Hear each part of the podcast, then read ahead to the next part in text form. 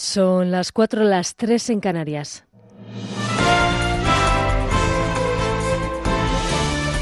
Noticias en Onda Cero. Muy buenas noches. Este sábado comienza la precampaña electoral y lo hace con varios actos del eh, presidente del Gobierno, en este caso de Pedro Sánchez, con Susana Díaz en Sevilla y también del presidente del PP, Pablo Casado, que asiste a la Convención Nacional Economía y Empleo que organiza su partido. Apenas van a dejar pasar 24 horas tras el anuncio de elecciones para el 28 de abril.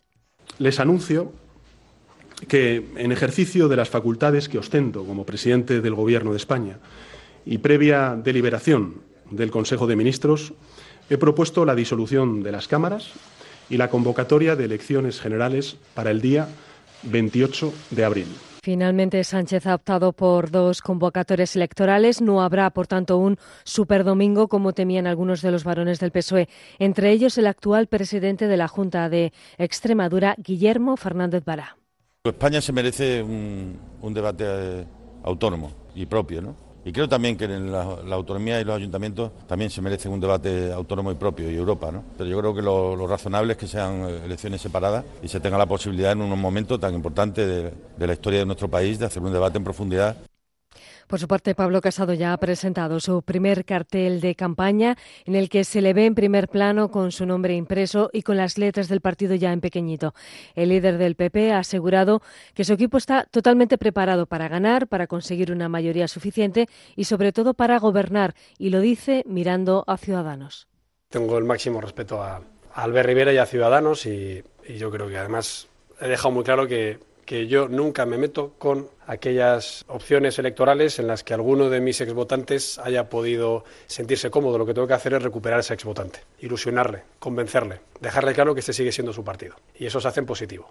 Lo que sí que he recordado, y además creo que fue a, colación de algunas declaraciones que hizo algún portavoz de Ciudadanos, es bueno, pues que, que nosotros no somos los que estamos, decían ellos, pactando por debajo con el Partido Socialista. Todo lo contrario, nosotros nunca hemos pactado con Sánchez ni nunca hemos pedido el apoyo de Pablo Iglesias para Sánchez. Nos vamos al exterior. El presidente estadounidense ha declarado este viernes una emergencia nacional para financiar la construcción de una de un muro fronterizo en la frontera con México, después de dos años de choques con un Congreso reticente a ayudarle a cumplir su promesa electoral estrella, Donald Trump ha decidido sortear al Poder Legislativo y emitir esa declaración de emergencia que permite a los presidentes de Estados Unidos acceder temporalmente a una potestad especial para hacer frente a una crisis y, sobre todo, a los fondos especiales que se guardan para estos casos.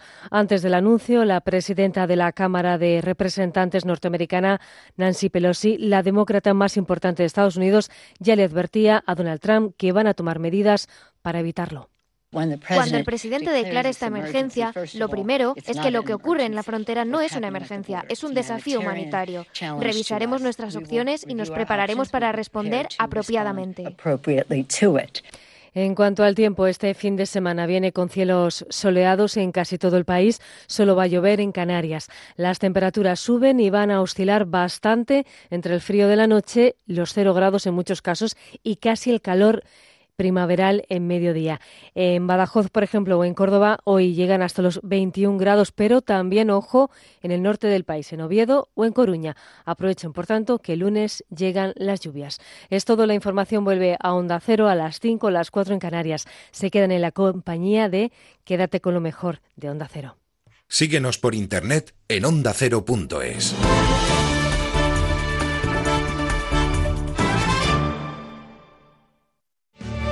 Una semana más, los protagonistas de la actualidad han pasado por los micrófonos de Onda Cero. Lo bueno de pasear por el centro de Madrid a estas horas es que uno puede encontrarse con el presidente del Partido Popular, don Pablo Casado. Buenos días, Pablo. Buenos días. Ministra Cela, buenas tardes. Muy buenas tardes. Ministro de Cultura, don José Guirao, encantado de conocerle. Igualmente. Joaquín Torra, que es el presidente de la Generalitat de Cataluña. Señor Torra, buenos días. Buenos días. Y gracias por acompañarnos. Esteban González Pons, portavoz del Partido Popular en el Parlamento Europeo. Muy buenas noches, señor González Pons. Muy buenas noches, Juan Ministra de Política Territorial del Gobierno de España, Señora ministra, buenos días. Hola, muy buenos días. Su época en el Madrid, la de Tosa y la de Martín Vázquez, ¿qué tal, John? Bien. ¿Cómo era, Rafa? José María García. José María. Muy buenos días, señor. Hola, Carlos Pumares, ¿cómo estás? ¿Cómo estás? ¿Cuántos años, eh? Te mereces esta radio. Onda Cero, tu radio.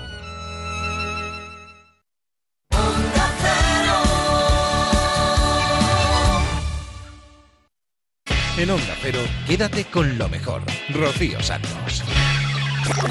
13 de febrero es el Día Internacional de este medio de comunicación nuestro y hemos pensado, sabe usted, que como un día solo se nos queda muy, muy corto, pues en lugar de un día le vamos a dedicar una semana, la semana de la radio en más de uno. Y para empezar a celebrar la semana, pues esta cadena Onda Cero ha decidido que nos pone a todos en la calle, a los de este programa, y por eso a las 7 en punto de la mañana, pues me subiré a una de nuestras flamantes unidades móviles y desde ese momento el reto para esta mañana es no parar quietos ni un instante. José María García. Hola, José. Muy buenos días, señor. ¿Pero ¿Qué hace usted por aquí? ¿Cómo que hago por aquí? Estoy haciendo el programa toda la mañana aquí ¿Ah, en sí? la calle. Habíamos quedado tú y yo, ¿no? Sí, parece que sí. ¿Cuál es el apellido que más veces se ha escuchado en la radio en estas últimas horas? Begoña, pues tú lo sabes. Claro, Alsina. No, Alsina no. Ah, El perdona. apellido es Colón. Ah, Para usted, Estoy escuchando la megafonía del mercado de San Antón. el pescado más fresco. Esa voz yo la Las conozco. mejores frutas y verduras. Es, y es las la voz de... Sí, de mayor ¿no?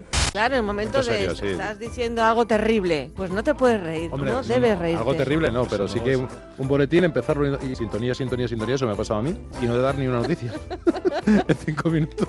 Y ya al final dijimos, pues adiós, buenas noches. Mira qué chaval mamajo te traigo. Miki Parvé. ¿Cómo, Miki, ¿cómo estás? ¿Te suena la cara? Sí, hombre, claro, lo único que me Este suena. salía en Benur, salía en Benur, hacía de caballo, ¿eh? Y ahora viene otro amigo que hacía de rueda, pero que se ha retrasado. Asunto Radio. Buenos días. Yo recuerdo, me gustaba escuchar porque me reía mucho. Creo que era el programa El Estado de la Nación, algo que tenían una sesión. Sobre el Estado de la Nación. En el programa de Goma Espuma, Guillermo y Juan Luis jugaban a, eh, me sale una palabra fea, a fastidiar, dila. digamos, poner en apuros al pobre redactor Sí, jovencísimo que estaba haciendo el boletín. Mm. Y entonces lo mismo te quitaban el papel que te quemaban el papel. que se escondían debajo de la mesa y aparecían en medio del boletín pegándote un susto. Di tú mismo, por favor, adelante el corte en el que quedó fatal. Dale a eso, anda. Play. Bueno, yo tengo un, tema complicado, la verdad. Eh, la noticia es la siguiente. eh, según el diario El Mundo, ha publicado la autopsia de Rita Barberá y eh, la muerte se produjo por un fallo multiorgásmico y eh, la muerte se produjo por un fallo multiorgásmico a consecuencia... por- perdón, Dios. Eh, Dios, Dios. Espera, que voy a dar la hora en el AKG. Son las 10 y 31 minutos. ¡Oh, Dios! Buen chaval. Es que me lo lo a mí. Cosas que te suceden cuando haces algo tan aparentemente irrelevante como decir buenas noches a los contertulios. Con Pilar Cernuda me pasó una vez una cosa. Pilar Cernuda, muy buenas noches. Muy buenas noches. ¿Qué tal estás? Guarrindonga. Guarrindonga. Hacemos una pausa y ahora seguimos. ¿Y por qué estaba guarrindonga se- Pilar Cernuda? Creo recordar que se había eh, derramado una Coca-Cola Ah. encima.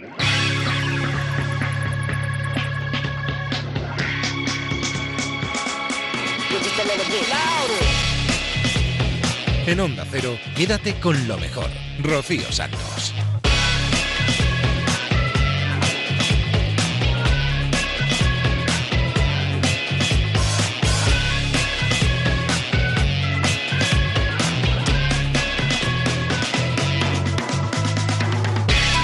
Muy buenas noches a todos, ¿qué tal? ¿Cómo estáis?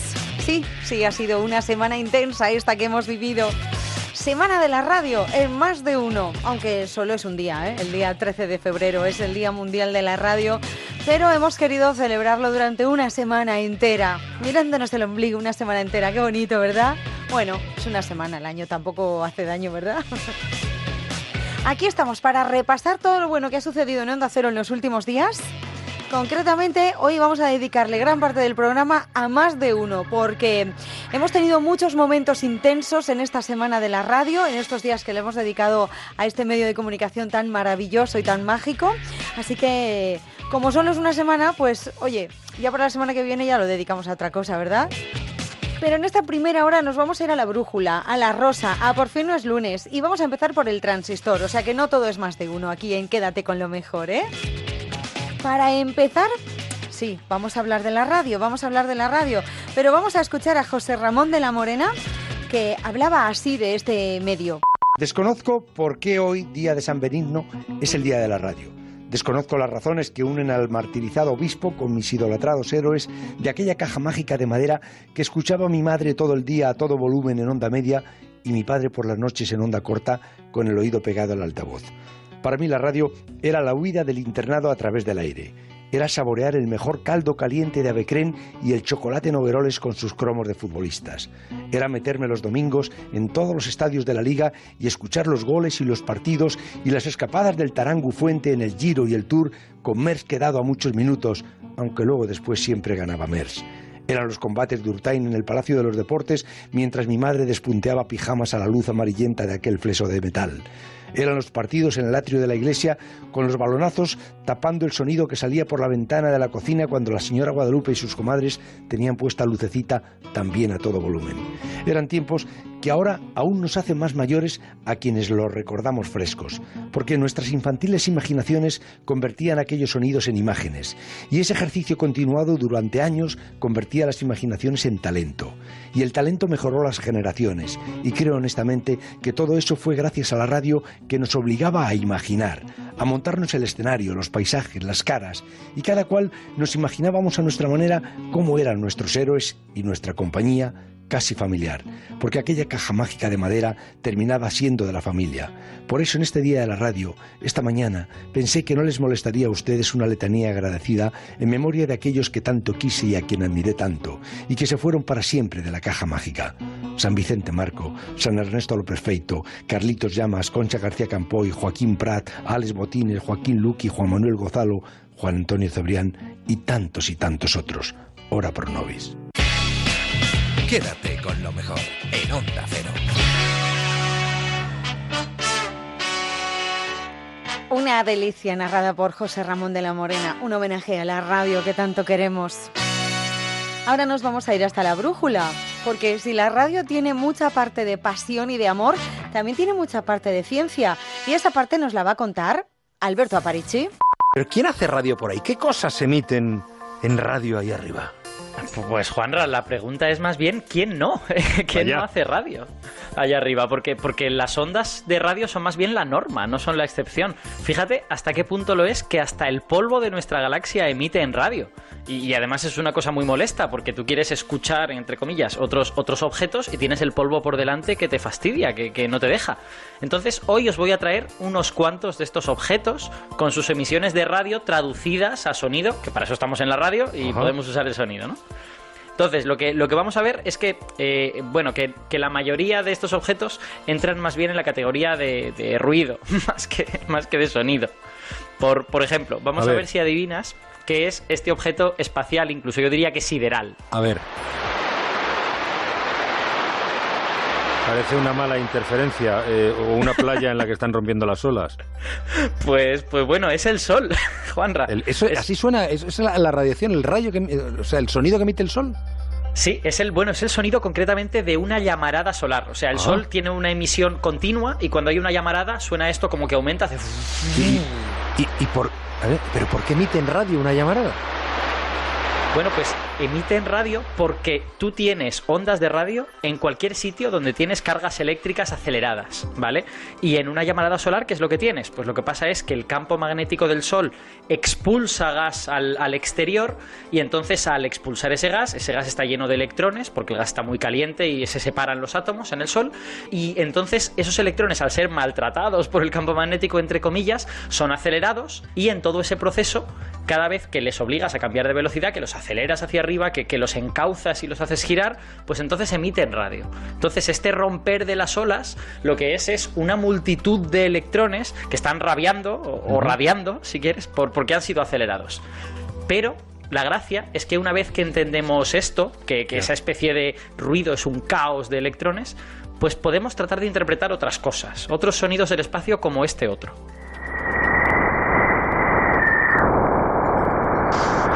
Ahí creo que también arrabia un poco, no sé si un electrón o quién.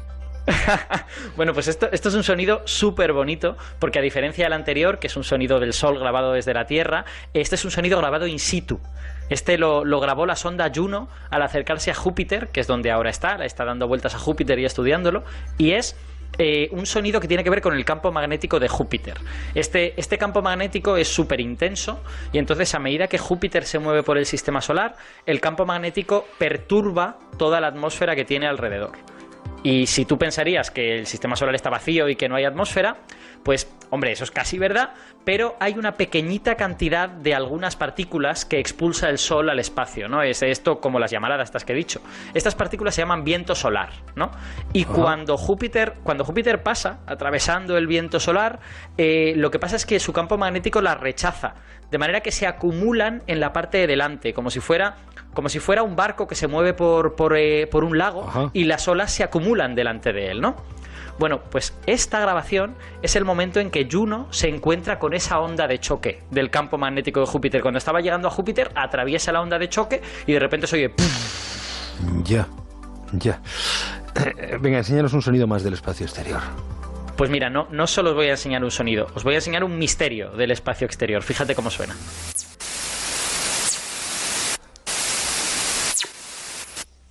Parecen pajaritos, ¿no?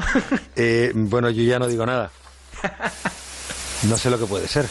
Bueno, pues Juanra, no, no lo sabes tú y no lo sabe nadie, de hecho. Ah, qué No bueno. O sea, que tú tampoco sabes. Po- po- Ponlo otra vez, ponlo otra vez. ¿Eh? A ver si lo adivina alguien. Algún oyente nos da alguna información. Alguien que sepa más que Alberto París y cosa que es complicada. Bueno, esto, estos son tres ejemplos de lo que llamamos ráfagas rápidas de radio. Es un fenómeno que se descubrió hace... RRR, efectivamente. Un- se descubrió hace apenas 10 años. Es una cosa muy nueva en ciencia, ¿no? Dura milisegundos. De hecho, esta grabación está aumentada. Está, hemos multiplicado la duración para poder escucharlo. Y nadie sabe de dónde viene. bueno. Sí, lo único que sabemos es que siempre tiene esta estructura que hemos escuchado. Primero las frecuencias agudas y luego las graves. ¿Vale? Hace... A ver. A ver. Ponlo, ponlo, ponlo otra vez. Parece algún tipo de ave mm, ex- exótica. Pues eso es precisamente porque las frecuencias agudas nos llegan primero y luego nos llevan las graves, que es lo mismo que hacen los pájaros cuando trinan. Pues, pues precisamente esta ordenación nos hace pensar que vienen de muy lejos, porque el gas que hay entre las galaxias actúa como una especie de lente para las ondas de radio, de manera que las frecuencias agudas se mueven deprisa, un poquito más deprisa, y las graves un poquito más lento. Así que nos llegan antes las agudas y después las graves. Pero más allá de esto, la verdad es que no tenemos ni idea de dónde se producen estas descargas de radio súper breves. Sospechamos de los sospechosos habituales, ¿no? Hay pues monstruos cósmicos como los agujeros negros que acumulan materia a su alrededor y les hacen perrerías a la materia y entonces emite, ¿no? Pero por lo demás, aparte de esas sospechas, son un misterio. Quédate con lo mejor en Onda Cero.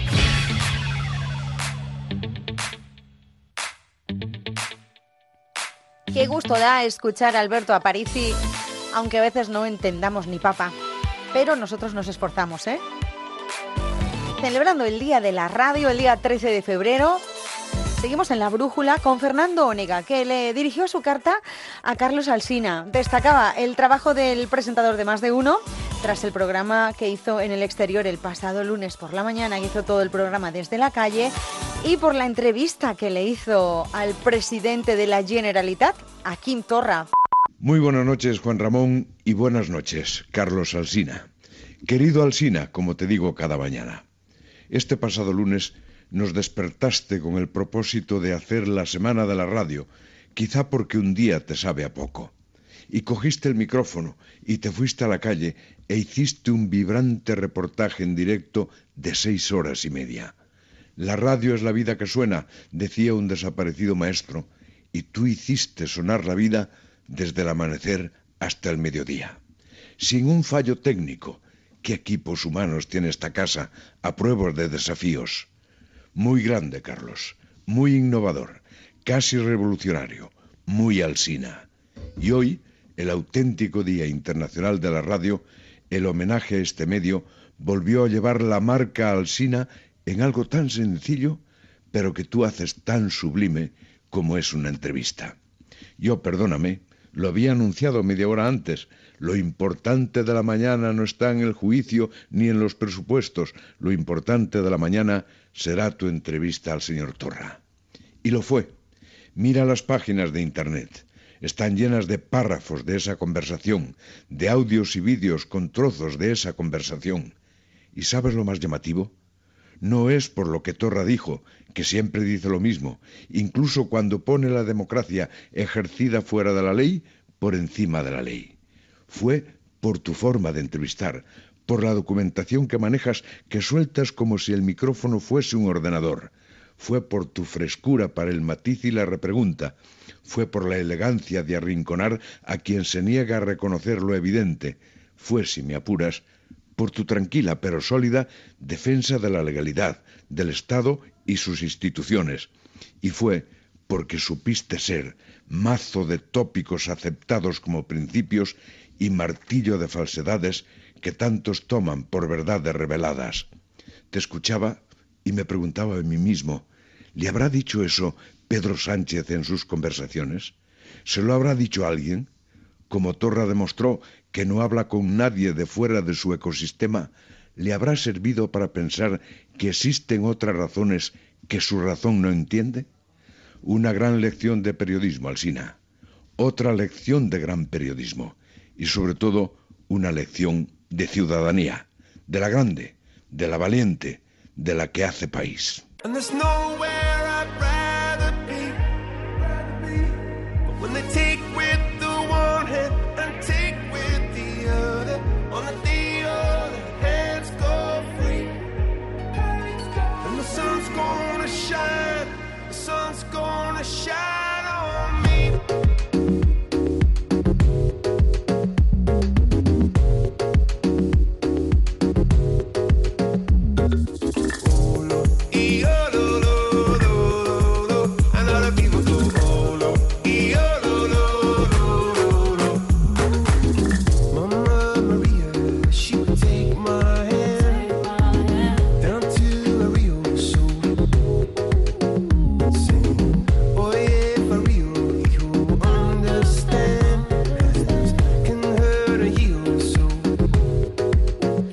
gotta be poo.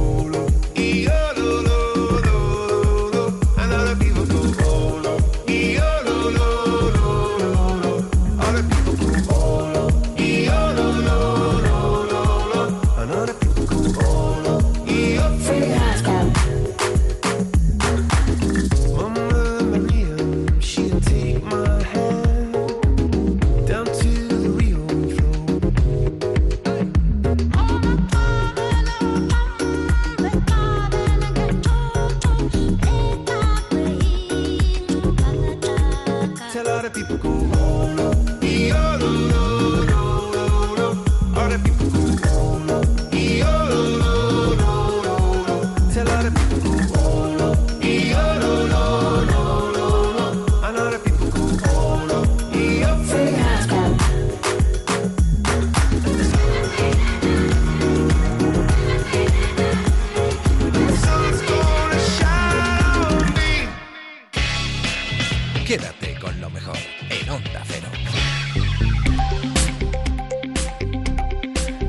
Del Día de la Radio, también hemos disfrutado de otras eh, historias como las que nos traían a la Rosa de los Vientos Fernando Rueda y el propio Bruno Cardeñosa. En Tirando de la Manta hablamos del informe elaborado a partir de los archivos de la Estasis sobre su relación con ETA.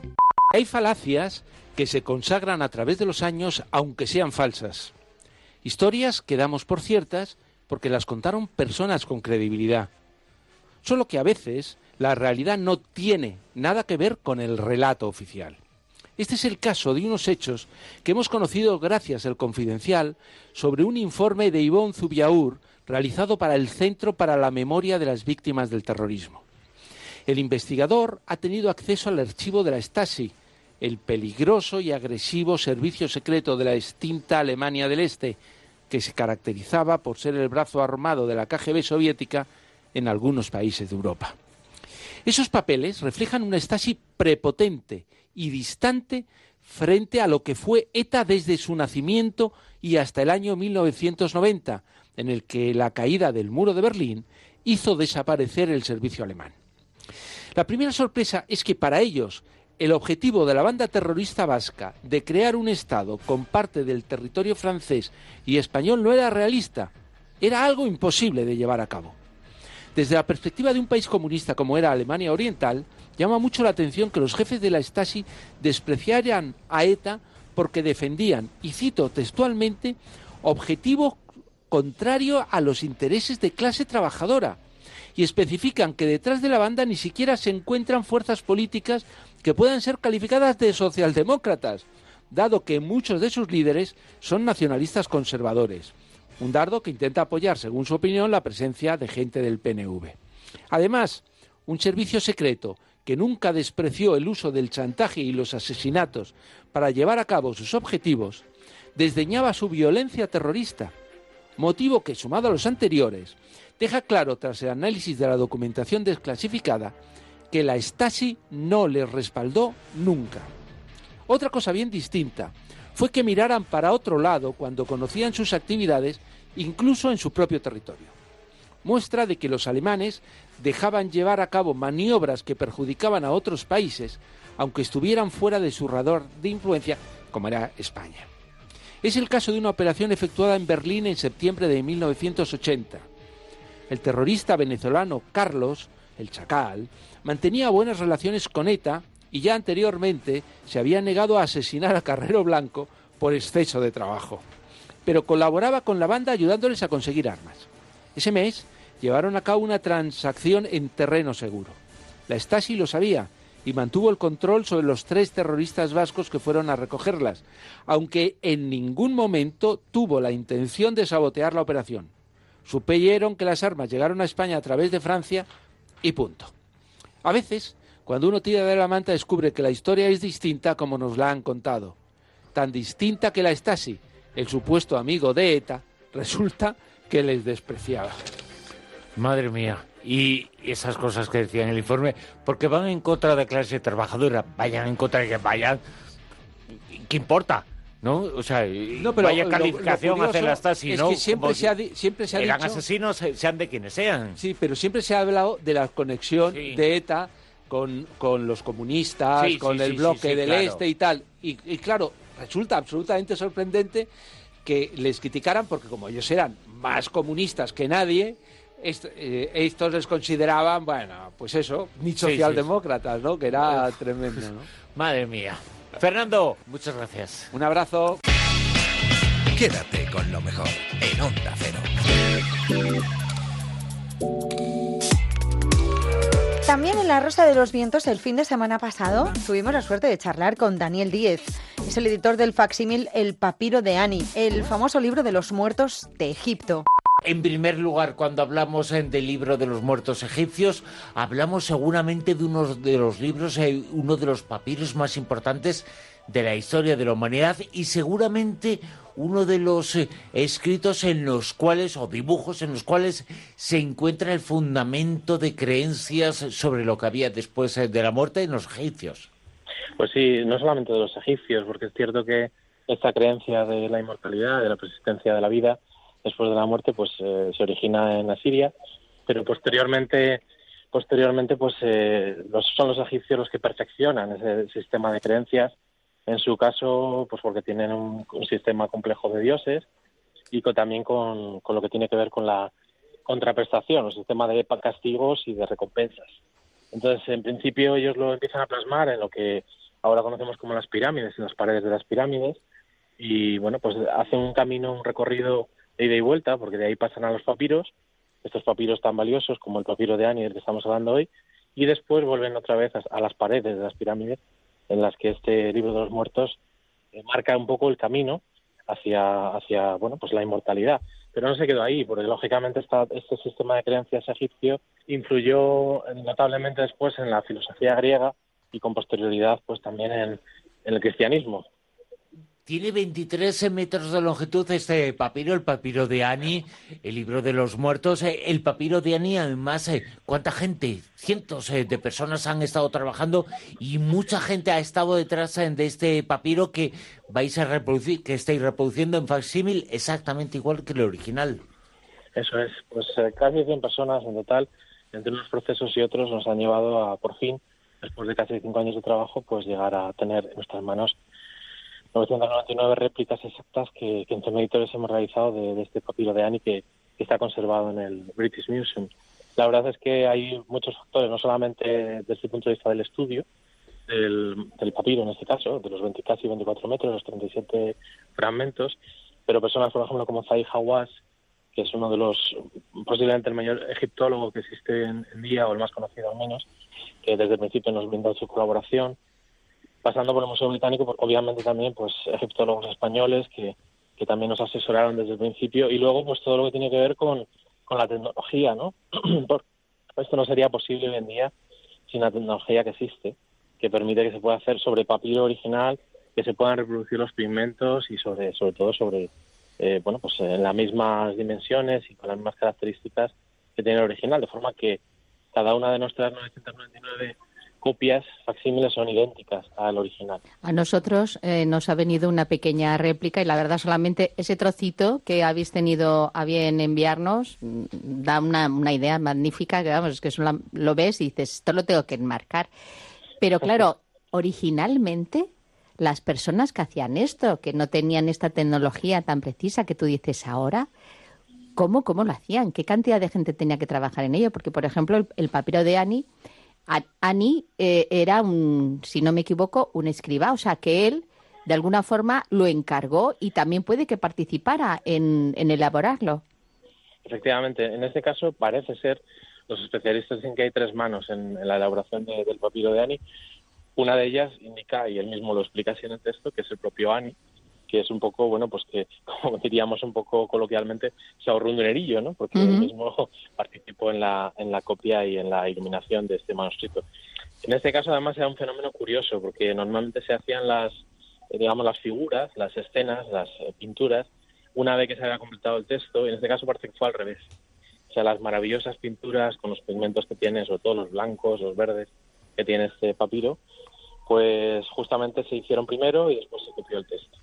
Fueron tres manos, pero claro, para que nos hagamos una idea, normalmente un metro de un papiro habitualmente del, del libro de los muertos solía tener en torno a un metro de, de longitud. Y el precio era como del salario de entre medio año y un año de trabajo del trabajador. En este caso son 24 metros, así que podemos hacer hacernos una idea un poco del, del coste que, que pudo tener realizarlo en aquel momento. Una fortuna, vaya. O sea, como varios años de trabajo, como 10, 12 años de trabajo de una persona. Quédate con lo mejor en Onda Cero. ¿Tú cómo te consideras? ¿Una persona ordenada o desordenada? ¿Tienes un orden dentro de tu caos? Que es lo que suele decir, por ejemplo, mi amiga Elena, que dice, no, no, yo soy muy desordenada, pero dentro de mi caos yo encuentro las cosas. Pues yo soy muy ordenada, yo tengo que tenerlo todo súper controlado, aunque mi madre no opina lo mismo, piensa que soy un desastre, sí, para gustos colores. De lo que nos hemos enterado es de que existe una asociación de organizadores profesionales, mucho antes del fenómeno maricondo que está arrasando en todo el planeta. Ellos el fin de semana pasado celebraron un congreso en Madrid y allí nuestro compañero Andrés Moraleda de Por fin no es lunes se trasladó para ver qué, qué se guisaba. Buenos días. Buenos, Jaime. buenos días, Rafa. Yo quiero comprender cómo trabajáis. Es decir, si yo contrato a un organizador profesional y viene a mi casa, ¿de qué manera trabajáis? ¿Por dónde empezáis? A ver, por ejemplo, yo sé que tú te acabas de hacer la mudanza hace poco.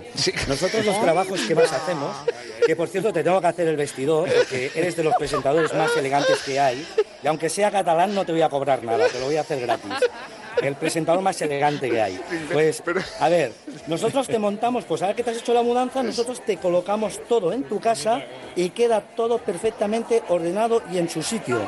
Y si tienes servicio, le enseñamos al servicio cómo doblar la ropa, cómo se coloca y por qué está en su sitio. A ver, yo trabajo para gente que no tiene tiempo ni ganas. Pero no solamente organizáis la ropa, si sois organizadores No, profesionales. yo organizo trasteros e incluso la documentación. Nosotros venimos del mundo de la banca y yo también organizo documentación, qué documentación hay que guardar, cuál es la que no hay que guardar, etcétera. Hacemos todo. Mírate la web, organizarse.es, en la web verás todos los servicios que hacemos. Pero escúchame, ¿qué, qué mecánica tenéis para Vale, organizar, por ejemplo, voy- mi yo- vestidor? Vale, pues yo lo que haría, concertaría una visita contigo, hago un diagnóstico de cómo está el vestidor, te digo qué cosas haría, también lo que hago en tu caso, ya sé de qué trabajas, pero normalmente con el cliente pues me interesa un poco cuál es su vida diaria. ¿Pero qué empezarías? ¿Por los calzoncillos, por los calcetines, eh, por los abrigos? No, no, primero se vacía todo y luego se empieza a colocar. Depende, o sea, yo no voy solo, yo voy con un equipo de tres organizadoras y cada una tiene su especialidad. Tengo organizadoras que están especializadas en ropa interior. Yo normalmente las perchas son mías, porque soy un maniático de las perchas y yo todo lo que va, que va colgado lo superviso yo. Pero vamos, organizamos desde el cuarto baño, la cocina, el trastero, absolutamente todo. La cocina es más complicada, ¿no? No, no, depende, depende. La cocina no es nada complicada. Lo que pasa es que es donde suele haber más cachivaches, Mm. cosas que no se utilizan, que yo digo, pero esto porque es que esto sirve para pelar ajo, digo ya, pero a que nunca los pelas con esto, los pelas siempre, sí, porque como nunca lo encuentro, pues por eso. O sea, las cosas son útiles porque las utilizamos, no porque si son útiles y no las utilizamos, dejan de ser útiles. Entonces en la cocina hay un montón de cosas útiles, pero luego no se utilizan ni un 50% de los cachivaches que tenemos en la cocina. ¿Y os habéis encontrado algún caso imposible? Yo hay casos que no hago. Eh, le digo elegantemente a, la, a la persona que tiene que ir primero a un psiquiatra, a un psicólogo, porque yo me he encontrado casos... Ya, pero ¿cómo se le dice elegantemente que no vas a hacer el trabajo y que necesitas? Pues le digo, no, porque yo eh, cuando solo tengo que decir que se tiene que desprender del 70% de las cosas que tiene en toda la vivienda. Cuando dices eso ya se te quedan mirando raro, digo, pero de todas formas, antes de empezar ese proceso, vaya a un especialista, porque usted tiene un problema pues de diógenes o usted tiene Ah, un- vale. un problema de Claro. compulsivo de, de- de- de acumular. ¿Y el fenómeno maricondo qué te parece? Me- hombre, muy bien. Hombre, a ver, no se puede aplicar el fenómeno maricondo aquí en, la, la forma de ser mediterránea. Ella es, ella es muy zen, muy, muy asiática. A ver, aquí los pisos no son como en Japón, aquí son más grandes. Los japoneses son muy zen y tienen menos cosas. Luego ellos son muy del alma, el alma de las cosas, muy animistas. Yo no puedo estar cada vez que tengo que despejar algo rezándole un Padre Nuestro a la camiseta, porque entonces se me da, se me da noche. Lo que suelo hacer yo es una misa los domingos por las cosas que han descartado. Entonces vamos más rápido.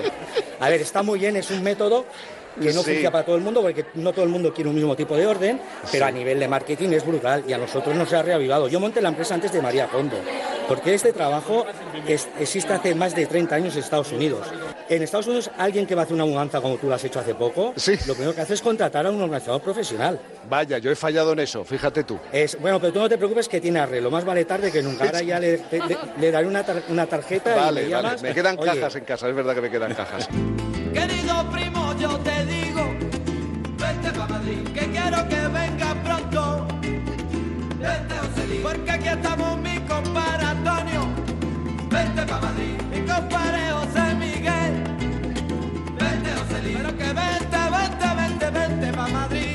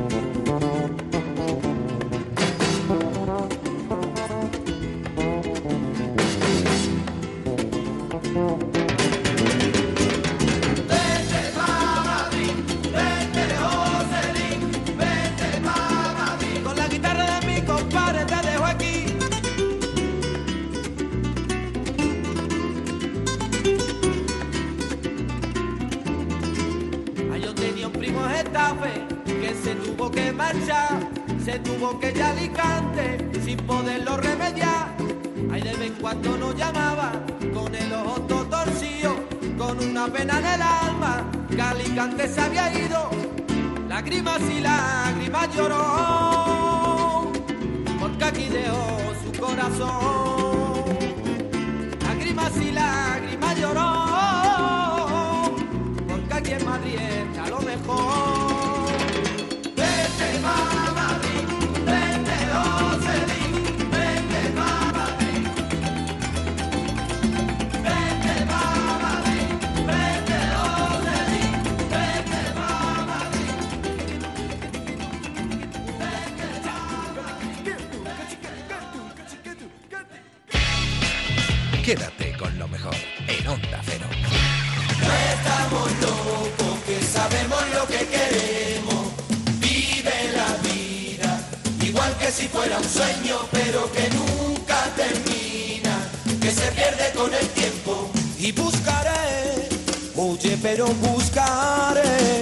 seguir adelante, para el que no lo sepa, el fenómeno Maricondo. Maricondo es una mujer asiática que se ha hecho muy famosa aquí en nuestro país, bueno, y en Estados Unidos, en casi todo el mundo, porque tiene un método de organizar la casa que es muy especial y tiene mucho carisma y le da besitos a las camisetas antes de tirarlas de las prendas que te quieres deshacer, pues, pues le da las gracias por, por habernos servido y por habernos abrigado y por habernos sido útiles. Dicho esto, vamos a hablar de Ketama, que estuvieron en Por fin no es lunes, celebrando que llevan 20 años en el mundo de la música, 20 años que publicaron un disco que revolucionó todo, de aquí a Ketama. Bueno, la maquinaria se ha puesto en marcha y de pronto, por fin estáis aquí. Bueno, pues la verdad es que sí, estamos con un disquito nuevo. No digas un disquito, un discazo. Bueno, venga, Eh. vale, vale, vale. Eso que lo diga la gente, que lo diga la gente. Con la remasterización del de, del de Aquequetama, con algunos, algunas canciones nuevas. Y también con mucha ilusión de, de empezar la gira el 23 de febrero en Granada, que nos va a llevar por toda, por toda España prácticamente. Después de mucho tiempo, yo he querido recordar ese instante en Sanlúcar de Barrameda, ese verano, eh, la explosión que vivisteis. ¿Qué recuerdos os queda de ese momento en el que todo se desmadró? Teníais el trabajo, eh, se empezó a conocer vuestro trabajo y todo se desmadró. Pero no solo aquí en España, en toda Europa. En toda Europa. En España siempre somos unos desmadrados. somos unos desmadrados siempre. Eh, yo creo que pillamos el momento ese de cambio eh, musical eh, en España, donde salíamos por las noches, nos divertíamos. La gente de toda Europa venía a divertirse porque sabía que, que había marcha en, en Sí, España sí, sí, sí. hasta, hasta altas horas de la madrugada. Y gracias a Dios, pues salió ese sonido, salió esa libertad, salió esa manera de expresar el musical. Y ahí está, ahí ha quedado para, para, para todas las generaciones, claro que sí. aquello de aquí a Ketama, ¿no os da la impresión que luego no se cons- otros artistas no consiguieron seguir el hilo o esa puerta que vosotros abristeis? Bueno, eh, nosotros... Porque es un sonido y un estilo Ketama. Sí, eso sí. Que, que- que- yo creo que es un sello que tama habichuela. Claro.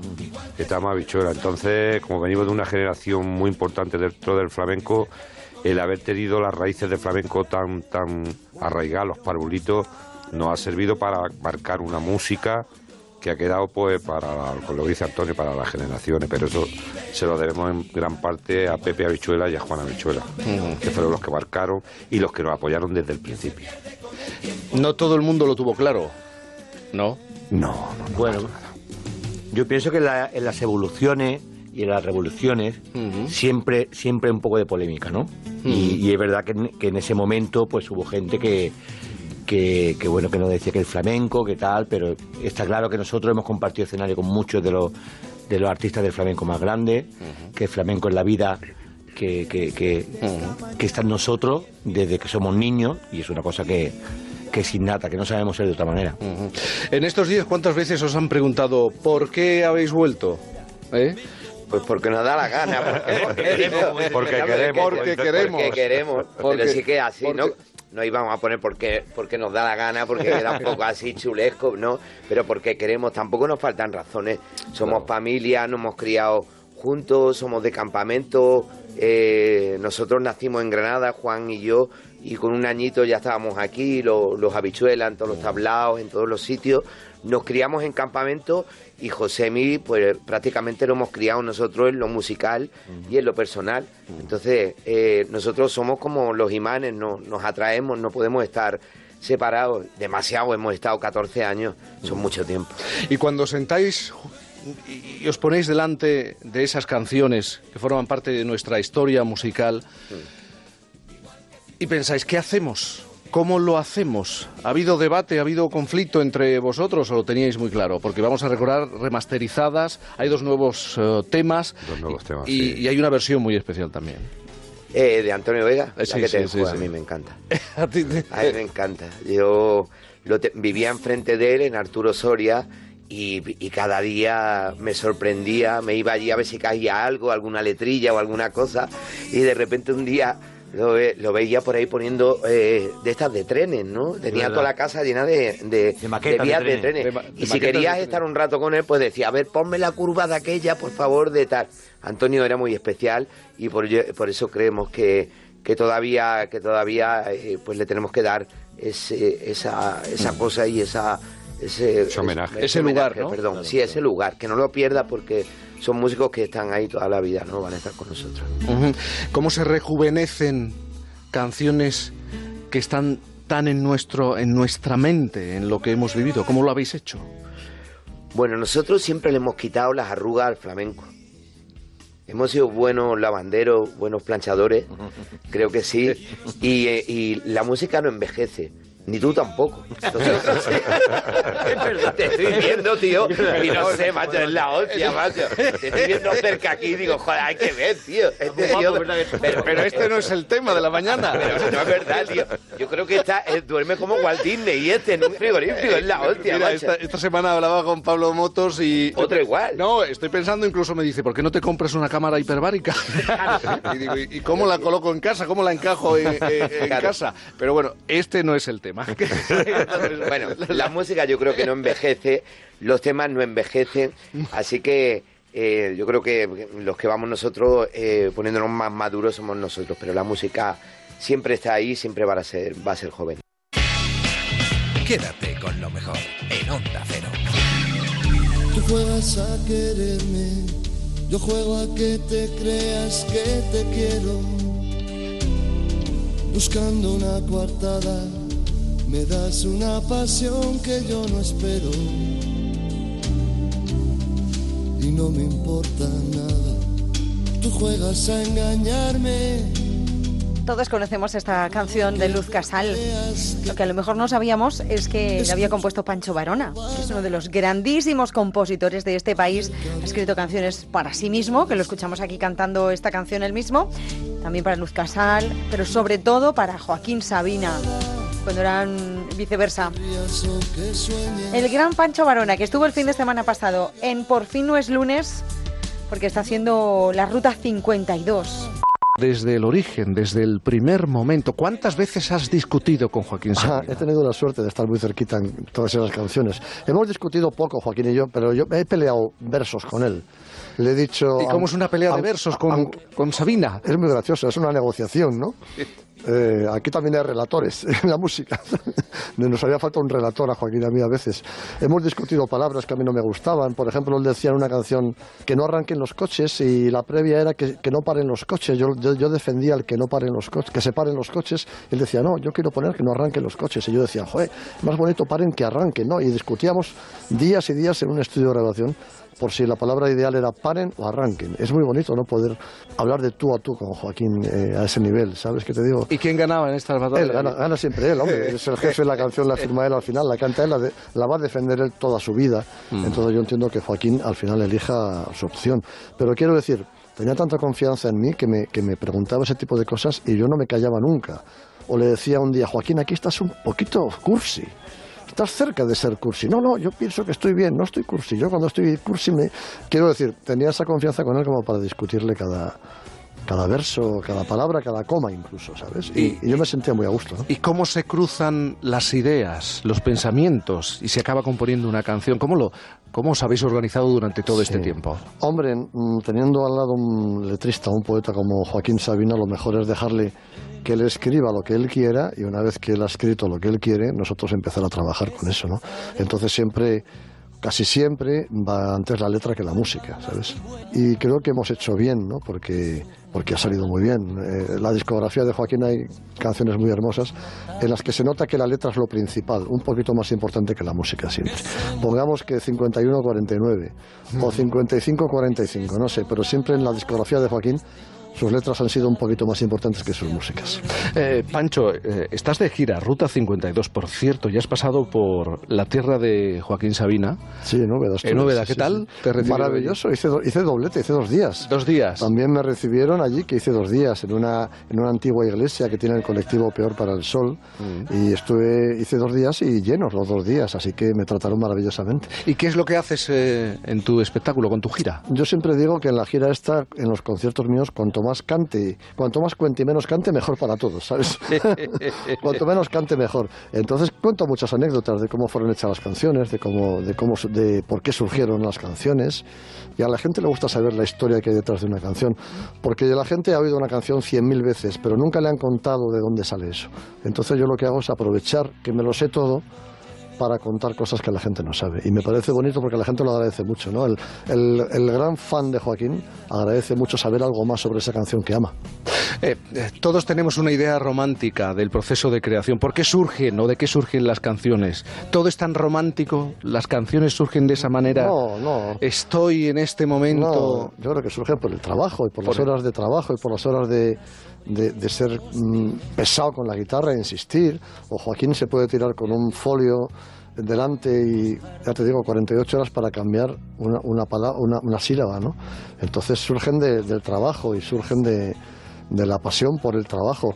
En las musas queremos poco, ¿no? Yo en las musas no creo tanto.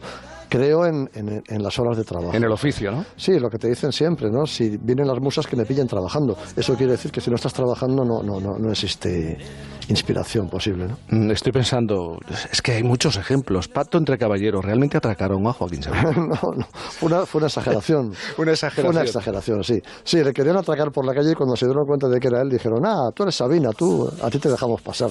Fue una exageración divertida que no fue tráfica- trágica, pues un poco de milagro, pero la reconocieron y le dijeron que, que se fuera, que no pasaba nada, ¿no? Y ya de Jo- Joaquín de esa historia pues hizo una, una- un sueño maravilloso, ¿no?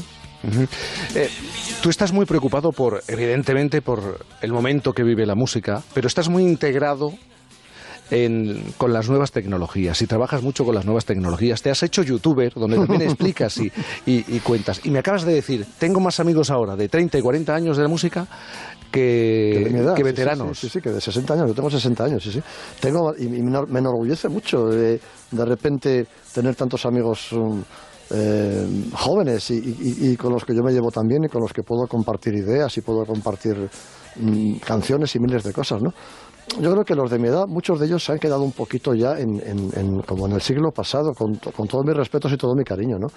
Pienso que, que no han sabido muchos de ellos eh, dar un paso adelante y empezar a escuchar a lo que hay ahora, a lo que sale ahora, a lo que, a lo que viene ahora. Y, y creo que, que es- a mí me, me revitaliza todos los días eh, la gente joven eh, y, y mis conversaciones con gente en internet, con músicos jóvenes, escuchar música nueva, me, me revitaliza y me, me llena de energía. ¿no? Quédate con lo mejor en Onda Cero.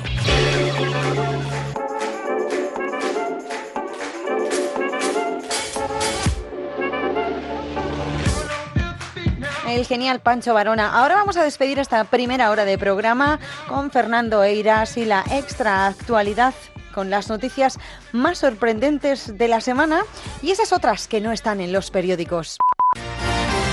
Bolsamanía.com. Seis de cada diez inquilinos se plantean comprar un piso si el alquiler sigue subiendo. Pues, ¿qué os voy a contar? Eh, resulta que los alquileres son cada vez más caros y la oferta, pues, cada muy escasa, ¿no? Eso sí, os quiero advertir, si no es de obra nueva, cuidado con el inmueble donde vais a comprar, no con la zona, ojo, con el edificio. Quiero decir que si vais a ver un piso, os lo penséis dos veces y os encontráis un cartel como este, que se encontró un usuario de Twitter en un ascensor en Valladolid y lo subió a la red. Atentos. A la persona que ha cagado en el descansillo del décimo, que pase a retirarlo. Ya hemos tenido meadas. Rogamos lo hagan en sus casas o en su defecto, no abran la puerta a nadie que no conozcan. Gracias. Con lo de no abran la puerta a nadie que no conozcan, para que tienen suelto por ahí por la finca un cagoncete y como abren la puerta entra y se te caga. Estoy buscando el documento y aquí lo tengo No, no, en el sí, guion. sí, estos son carteles reales. Aquí sí. lo tengo en el guion. Y, y con lo de pase a retirarlo, quiero decir, eh, ¿a qué se refieren? Que todavía no lo ha retirado nadie. O sea, ¿cuán- ¿cuánto, tiempo lleva el mocordo ahí de cuerpo presente? Que están esperando a que llegue un juez y levante el cuerpo del delito, ¿o ¿qué? Hacho, os voy a dar una solución. Si no queréis que se vuelvan a cagar en la planta décima, romped el ascensor. Seguro que nadie se sube hasta ahí para dejar un pastelito. y Pero solo- ni en la décima, ni en la octava. a ni lo, en la- a lo mejor, la- a lo mejor aguantas hasta el tercero o cuarto. pero en el que no lo tercero- hagan. En el tercero cuarto, ya ahí, por cierto, y hablando de tercero y cuarto, vamos con otro cartel de otra comunidad de vecinos. Alguien ha cagado en el portal. Otra vez. Ha dejado un calzoncillo con mierda en el descansillo del tercero al cuarto piso y ha ensuciado la pared al limpiarse las manos llenas de mierda. ¿Alguien sabe algo? Ha sido una noche loca. ¿Y para qué preguntar además? Eh, pues yo no sé, yo no sé, alguien sabe algo, no sé, como no haya sido torrente, no, no sé qué. Probablemente se trate de alguien que se ha confundido y pensaba que estaba en el debate de GHD o algo así, no tengo ni idea. Bueno, y hablando de confusiones, atención a este otro aviso. Volvemos a informar para los que aún no se han enterado de que aquí ya no hay putas. Por favor, no molesten más. Es que tú imagínate todo el día. Hola, está la Chelito, hola, está la Pompones. ¿Sabes? Sí. Pues hombre, no, el sexo es bueno, pero hay personas que, a las que les ofende mucho. Como a este otro vecino o vecina. Por favor, inquilino del cuarto C, deje de traer travestis. El edificio es de todos. No puede ser. Pues vamos a ver, si el edificio es de todos, pues eso, coño. Bueno, coño, lo otro. Eh, pero que si el edificio es de todos, uno puede traer el interior de su casa a quien le dé la gana, mientras no haga ruido, ¿no? Porque si hace ruido, se expone a que le den un toque, como a estos otros vecinos. Ay, ay, ay. Atención, se ruega a los vecinos y vecinas del tercero o del piso que sea que pongan el modo avión cuando estén realizando el coito. Atentamente, los vecinos de la calle Arce. Eh, Todos vamos a, los vecinos de la calle Vamos a parar un momento. Los ve- todos, de la calle entera, perdóname. Si cuando hace el amor esta gente se escucha en la calle entera, no les deis un aviso, dadle un premio ya. ¿vale? Bueno, pues eso. Yo digo que si vais a comprar y os encontráis algunos carteles de este tipo, luego no os quejéis. El país, la enésima metedura de pata de Felipe de Edimburgo. Otra más, aquí le conocemos poco, pero bueno, eh, Felipe de Edimburgo, el rey consorte de Inglaterra, de 97 años, eh, ha sufrido hace dos semanas un accidente de tráfico, pero la polémica ha saltado cuando dijo, pero ¿qué se queja? Si tampoco le he hecho nada y tal, no sé qué. Pero la polémica era que hace un señor de 97 años conduciendo a toda mecha por la carretera. De todos modos, las meteduras de, de Felipe de Edimburgo, que han sido el quebradero de cabeza de la reina durante toda su vida, a- a- para nosotros son nuevas, pero quien haya visto la serie The Crown ya sabe un poquito de qué estoy hablando. Por ejemplo, en una visita oficial a China, en la rueda de prensa, cuando los periodistas de aquel país, todos, miles de, de periodistas chinos, le preguntaron qué le había parecido Pekín, Felipe, un prodigio de diplomacia, respondió: Es horroroso. Eh, hace falta tener real. poco tacto. Po- Podía haber dicho. Nunca mejor dicho, es Es real. horroroso, sí es real, Sí. pero vamos, lo sé- con lo sencillo que había, que había- podía haber dicho, se parece a mi hijo Carlos. Y en otra visita a Canadá, donde le tocó inaugurar un monumento, también este hombre, Felipe de Edimburgo, soltó por esa boquita. Declaro esto inaugurado, sea lo que sea. Pues hombre, infórmate, tío. Bueno, pues ya está. En Onda Cero, quédate con lo mejor. Rocío Santos. You drive me up a wall the way you make good for all the nasty tricks you pull. Seems like we're making up more than we're making love. And it always seems you got something on your mind other than me. Girl, you got to change your crazy ways. You hear me? Say you're leaving on a 7:30 train and that you're heading out to Hollywood. Girl, you've been giving me the line so many times it kinda gets like feeling bad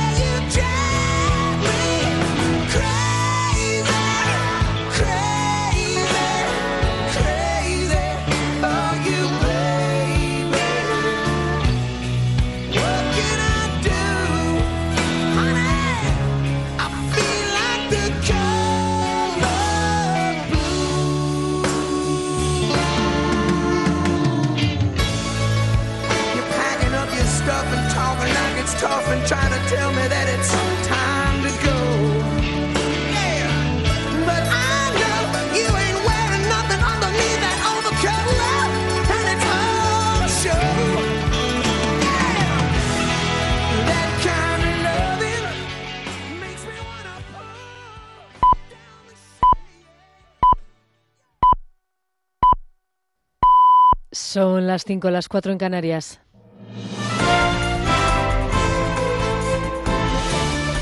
Noticias en Onda Cero. Buenas noches. Estamos a 70 días de las elecciones generales y los partidos comienzan ya la pre-campaña electoral este mismo sábado.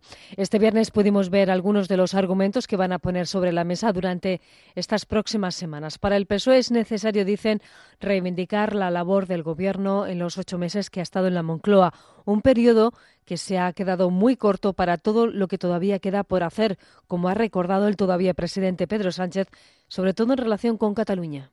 Unos plantean un país en el que solamente caben ellos. Nosotros defendemos un país en el que cabemos todos y todas. Esa es la gran diferencia entre la foto de la Plaza de Colón y lo que defiende este Gobierno, ha defendido durante estos ocho meses y seguirá defendiendo en la campaña electoral. El PP, por su parte, lo que quiere evitar precisamente es que Sánchez gane las elecciones para volver a intentar negociar con los independentistas catalanes como ha querido hacer durante estos últimos meses. Ese va a ser uno de los principales argumentos de su campaña, José Ramón Arias. El Partido Popular se apunta el mérito de haber hecho que Pedro Sánchez tire la toalla y haya puesto fin al gobierno de la mentira. Pablo Casado afirma que los españoles deberán elegir el próximo 28 de abril entre los que han negociado y negociarán con los independentistas o los que tienen preparado ya un nuevo 155. Tengo que decir con preocupación y no como apelación al miedo, sino no un voto al miedo, sino una, apelación a un voto de la esperanza, de la ilusión, de futuro. Es que eso va a volver a pasar. Es decir, que ahora mismo, el 28 de abril, los españoles pueden votar otra vez eso, otro Pedralbes, otro lazo amarillo en Moncloa, o pueden votar a un partido que ya ha dicho que tiene preparado el 155. Los populares afirman que Sánchez no se ha atrevido a ir a un superdomingo electoral porque sus varones regionales no le han dejado, ya que es un lastre para el PSOE. Critica la instrumentalización que ha hecho de las instituciones, de la que hoy hemos tenido un nuevo capítulo. Asegura que no confrontará dialécticamente con Ciudadanos, aunque les recuerda que ellos sí pactaron con Sánchez. Albert Rivera ya ha descartado que haya posibles acuerdos postelectorales con Sánchez, que tendrá que volver a buscar apoyos en Unidos Podemos. Su portavoz, Irene Montero, hablaba este viernes de que aquellos que apuesten inequívocamente por una política de izquierdas ya saben a quién tienen que votar. El voto más útil para cambiar la vida de millones de personas creo que todo el mundo lo sabe, en España y también en Cataluña, es el voto a Unidas Podemos y, por tanto, nosotras, como ya saben, estamos preparadas, además desde hace meses, para salir a ganar y el 28 de abril saldremos a ganar. Al margen de la fecha electoral, el Consejo de Ministros de este viernes ha anunciado que el Gobierno va a decidir dónde se van a enterrar los restos de Franco una vez que sean exhumados, en el caso de que la familia no se ponga de acuerdo o no diga en un plazo de 15 días dónde prefiere que sean trasladados. La Fundación Francisco Franco ya ha anunciado que va a recurrir la decisión ante los tribunales. La ministra Dolores Delgado ya ha anunciado y ya ha aclarado por su parte que eso no implica necesariamente que se vaya a posponer la exhumación. Me preguntan por el tema de si es inmediata la exhumación, si hay recurso. No vamos a ver el recurso, salvo que no lo pidan o que lo pidan, no tiene efectos eh, suspensivos, si se pide expresamente, lo tiene en su caso que acordar el Tribunal Supremo. Estamos en un espacio un tanto, bueno, pues impreciso, porque no podemos decir eh, ahora mismo si se va a producir o no se va a producir esa suspensión para el hipotético caso de que haya recurso y para el hipotético caso de que se expongan estos o aquellos argumentos en un recurso.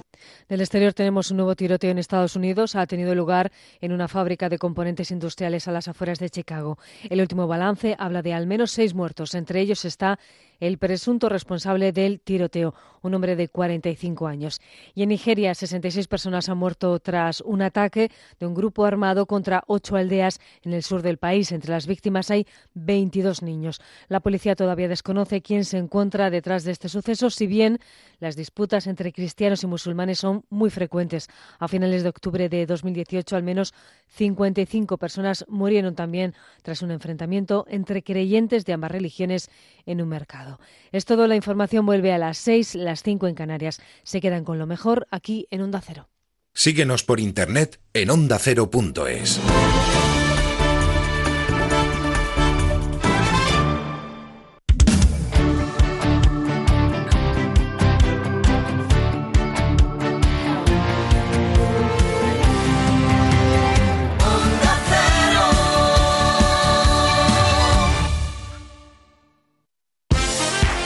Este sábado vive el deporte en Radio Estadio. Desde las tres y media de la tarde, Rayo Vallecano Atlético de Madrid, Real Sociedad Leganés, Barcelona Valladolid y atención especial a la segunda división, Zaragoza Albacete. Además, semifinales de la Copa del Rey de Baloncesto. Este sábado, Radio Estadio. Héctor Fernández, Javier Ruiz Taboada y las mejores voces del deporte. Y el domingo, programación doble. A las 12 del mediodía y a partir de las 3 de la tarde, con el resto de encuentros de la jornada. Te mereces esta radio. Onda Cero, tu radio.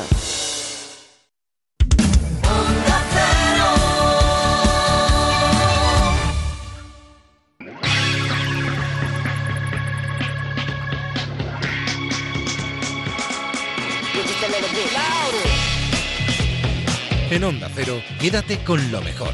Rocío Santos.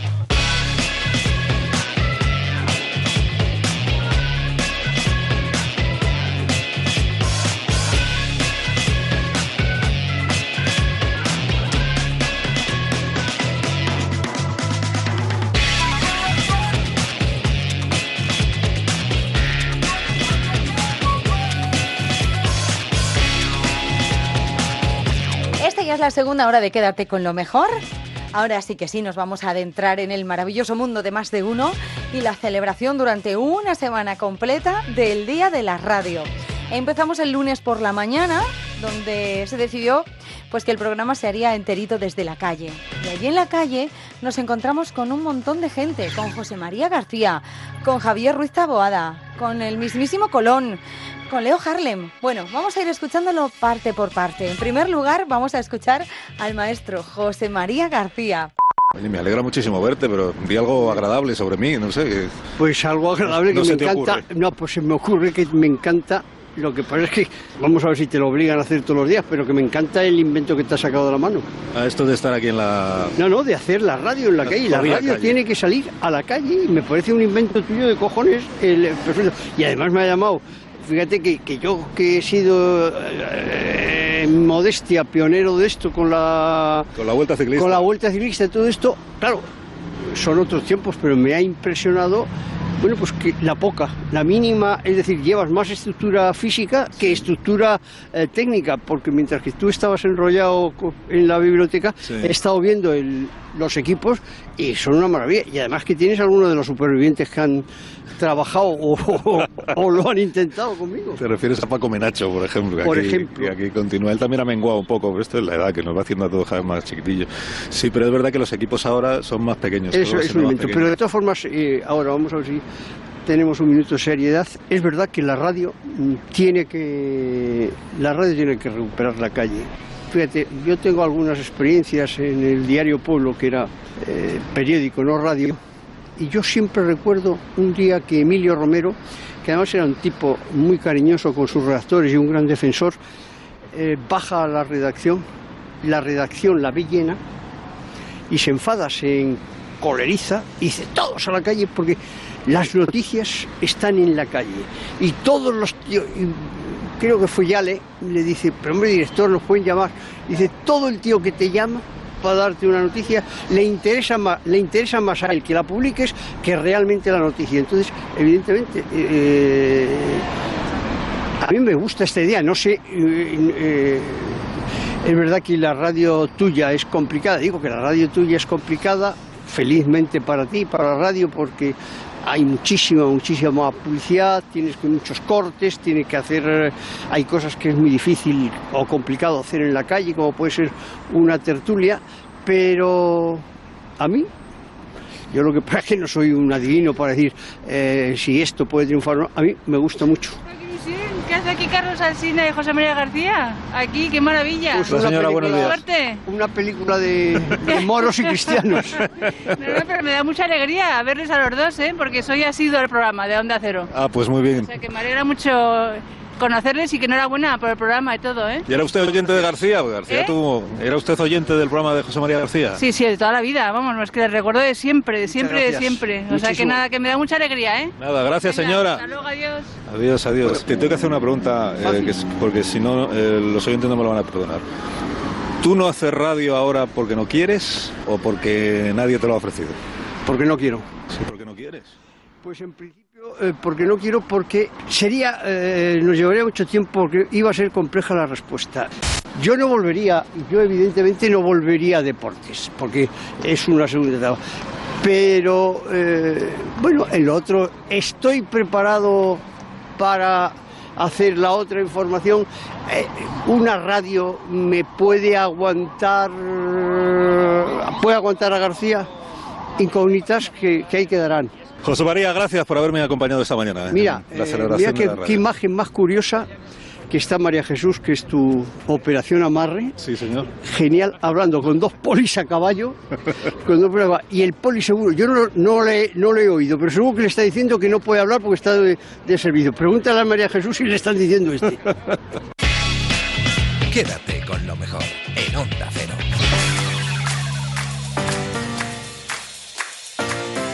Además de dar muchas vueltas por la calle, Carlos Alsina se fue también al mercado de San Antón.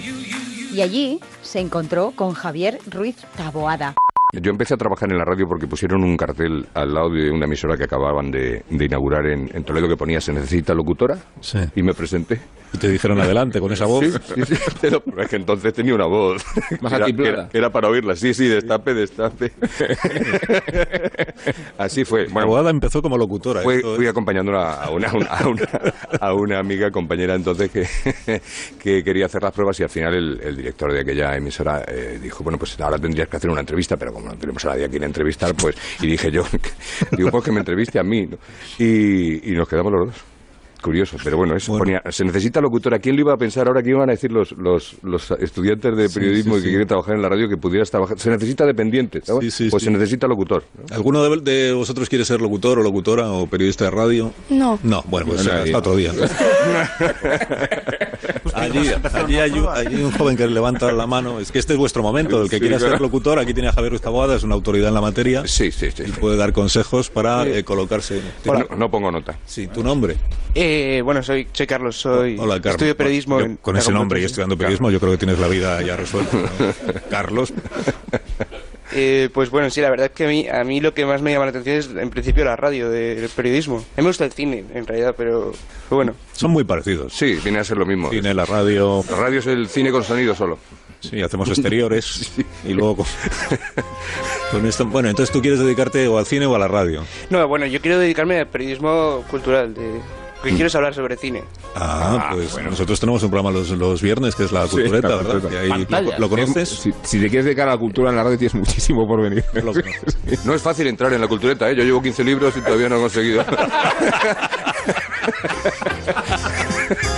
Bueno, Carlos, ¿has traído un currículum? Pues la verdad es que no. Vaya, has perdido tu oportunidad. es un concurso. Como en la radio toda la vida. El nombre suma puntos, algo, ¿no? El nombre suma puntos, sí, pero no traer currículum te resta todo. A ver si fuera Carlos Alsina todavía. Tú no serás Alsina, de la familia Alsina. Ni sabido tampoco. Yo no voy a ver, es que Sabido no quiere dedicarse a la radio, quiere ser ingeniera. Ingeniera, claro. Sí, quiero ingeniería biomédica. Ingeniera biomédica. Claro, como Para todo eso- el mundo ahora. Para eso sí que hay que Ahora todo estudiar. el mundo quiere ser ingeniero biomédico. Para eso sí que hay que estudiar, Javier. La radio lo sé. No, voy a, voy a volver que tengo que... Ahora, ahora están todos los todos los clientes del mercado de San Antón están despistados porque no saben lo que tienen que comprar. Ahora voy a anunciar la- el, el- el- lo que hay de pescado fresco. y- Sí, no, pero, pero vete a tu que tienes una cabina, ¿eh? Adiós. Tu cabina. Quédate con lo mejor en Onda Cero.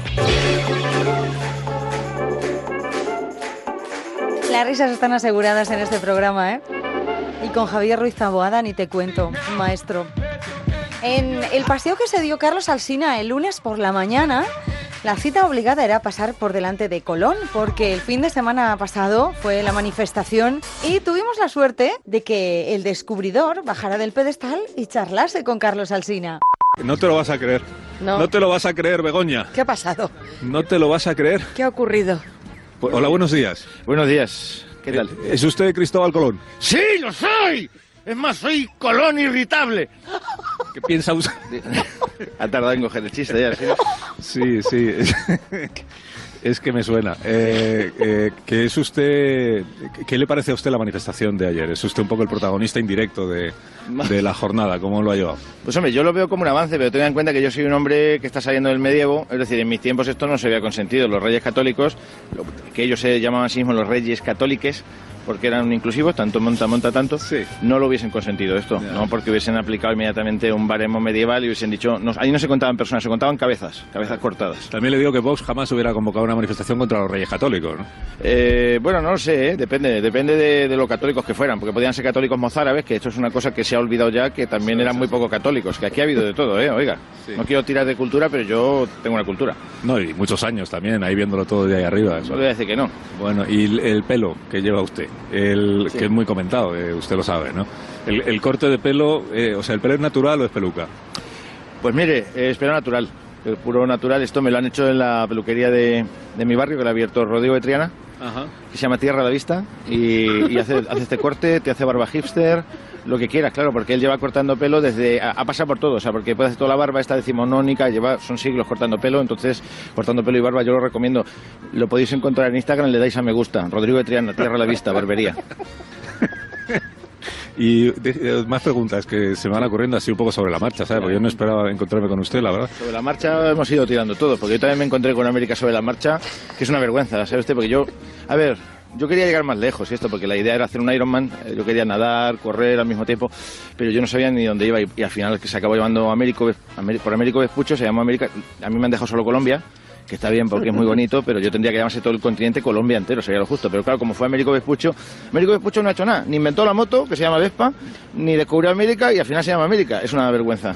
Sí. Y, pero usted dónde nació? Porque hay una gran controversia sobre ese asunto. No sé si es usted de Génova, si es usted catalán, si es usted portugués, si quizá pues, puede ser español. Soy de Albacete. De Albacete en concreto. Sí, esto no se ha dicho nunca, pero Cristóbal Colón es de Albacete. Es más, a mí me venía la inquietud porque yo, claro, Albacete estar en llanura, yo miraba y decía, ¿qué habrá? ¿Sabe usted? Porque, eh, claro, la gente me decía, si no hay nada, no hay nada, porque es todo llanura. La gente, mis paisanos me decían, no hay nada, pero yo decía, tiene que haber algo, tiene que haber algo, y me iba yendo, me iba yendo.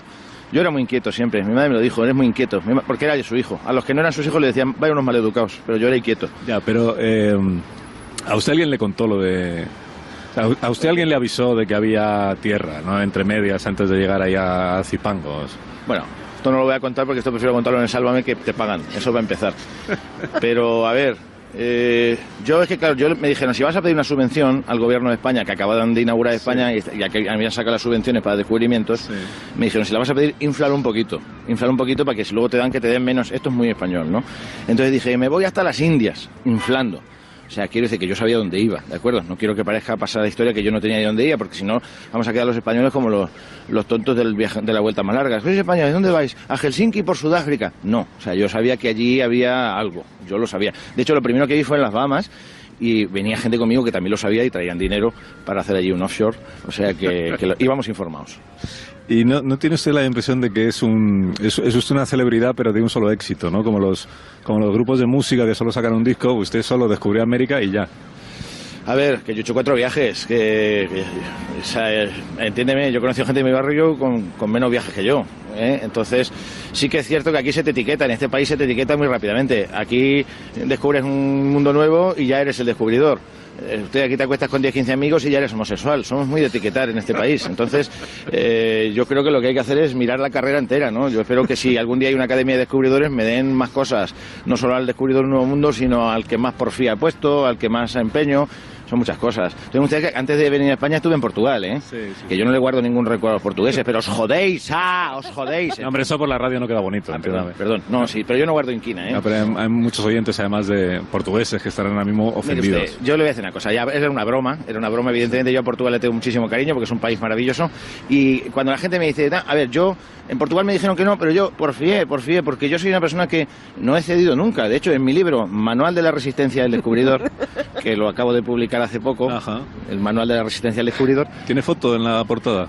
Es que se me ha adelantado Pedro Sánchez. Foto así poniendo cara como de interesante. En fin, Ojalá hubiese tenido yo un Falcon para ir a América o un helicóptero. En mi libro lo explico, que hay que levantarse y volverse a, a, a las veces que haga falta, hasta que descubras un nuevo mundo. Esto es así. Usted tiene eh, mala fama entre mu- muchas personas ahora mismo en América y también aquí. Hay, hay una corriente de opinión que dice que usted llevó para allá pues todo lo peor de, de la humanidad, las enfermedades, el genocidio, y que están tirando las estatuas de usted en muchos lugares de, de América. ¿Usted eso le duele? A ver, eh, cuando estás en este trabajo tú ya sabes que al final te llevas todas las hostias tú. Te quiero decir que hay un equipo detrás, hay un equipo detrás muy largo de conquistadores y demás, no solo soy yo. Eh, creo que hay muy poca información al respecto y sobre todo, a ver, yo también visto desde ahora, es cierto que en el pasado pues éramos de otra forma, pero sí que esto es así, ha sido siempre. O sea, es decir, los romanos cuando estaban haciendo acueductos pensaban en la obra pública, no pensaban en los esclavos que lo estaban construyendo, era otro convenio sindical. Después lo podemos ver mal, pero también es cierto que el acueducto ahí está de pie y otras cosas que se hacen sin esclavitud se caen. Entonces, hay muchas veces que la... el problema, por ejemplo, de la esclavitud es que está mal vista, porque dice, desde el punto de vista de quién, desde el punto de vista del amo, la esclavitud es buena. Entonces, que al final es eso, no es quien cuenta la historia, ¿no? Digo yo. Sí, muy bien. Amigo Colón, gracias. Eh. Nada, Hasta hombre. una próxima ocasión. Que usted lo descubra bien. Muy bien, muy amable. Tendrá que volver a subirse usted ahora ahí cuando termine con el médico. ahora mismo voy. Muy bien. tomarte un café. No estoy seguro yo de que fuera este señor el auténtico Cristóbal Colón. We're a thousand miles from comfort. We have traveled land and sea. But as long as you are with me, there's no place I'd rather be.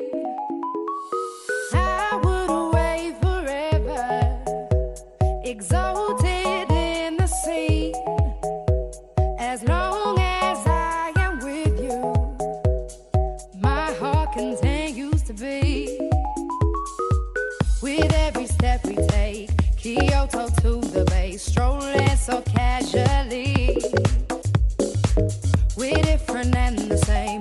Gave you another name. Switch up the batteries.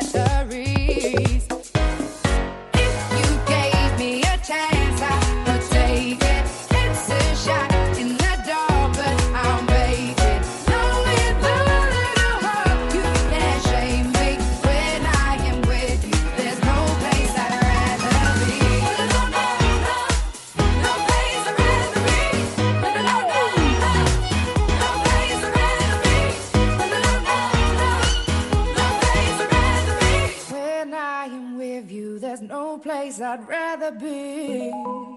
I'd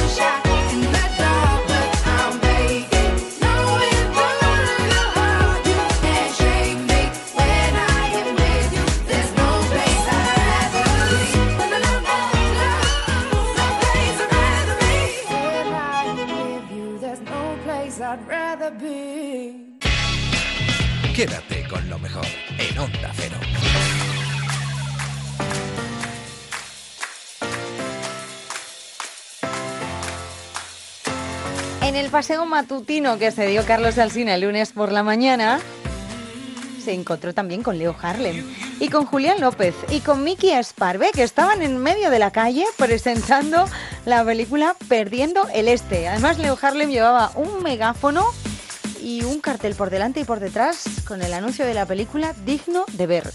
¿Qué tal, Carlos? Vaya mañana, ¿eh? Vaya mañana más Pero maja. te has, Por salir a quitado la calle te ha el, pasado. te has quitado el cartel ese de anunciar Me la película. Luego le tengo, le tengo ahí dentro. Mira qué chaval más majo te traigo. Miki Esparvé. ¿Cómo, Miki, ¿cómo estás? ¿Te suena Muy la cara? Sí, hombre, claro, lo único que me Este suena. salía en Benur, salía en Benur, hacía de caballo. ¿eh?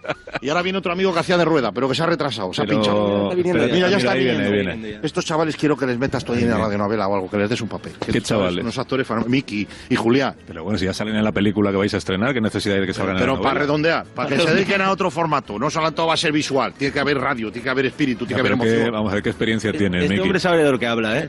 Yo hice locutor en su día, pero muy, muy pequeñito, ¿eh? Pero Radio ¿dó- local, ¿eh? ¿Dónde, Radio dónde? El radio local. ¿Pero qué, qué hacías como locutor? Bueno, el que faltaba, Julián. El que faltaba. Hola, Julián.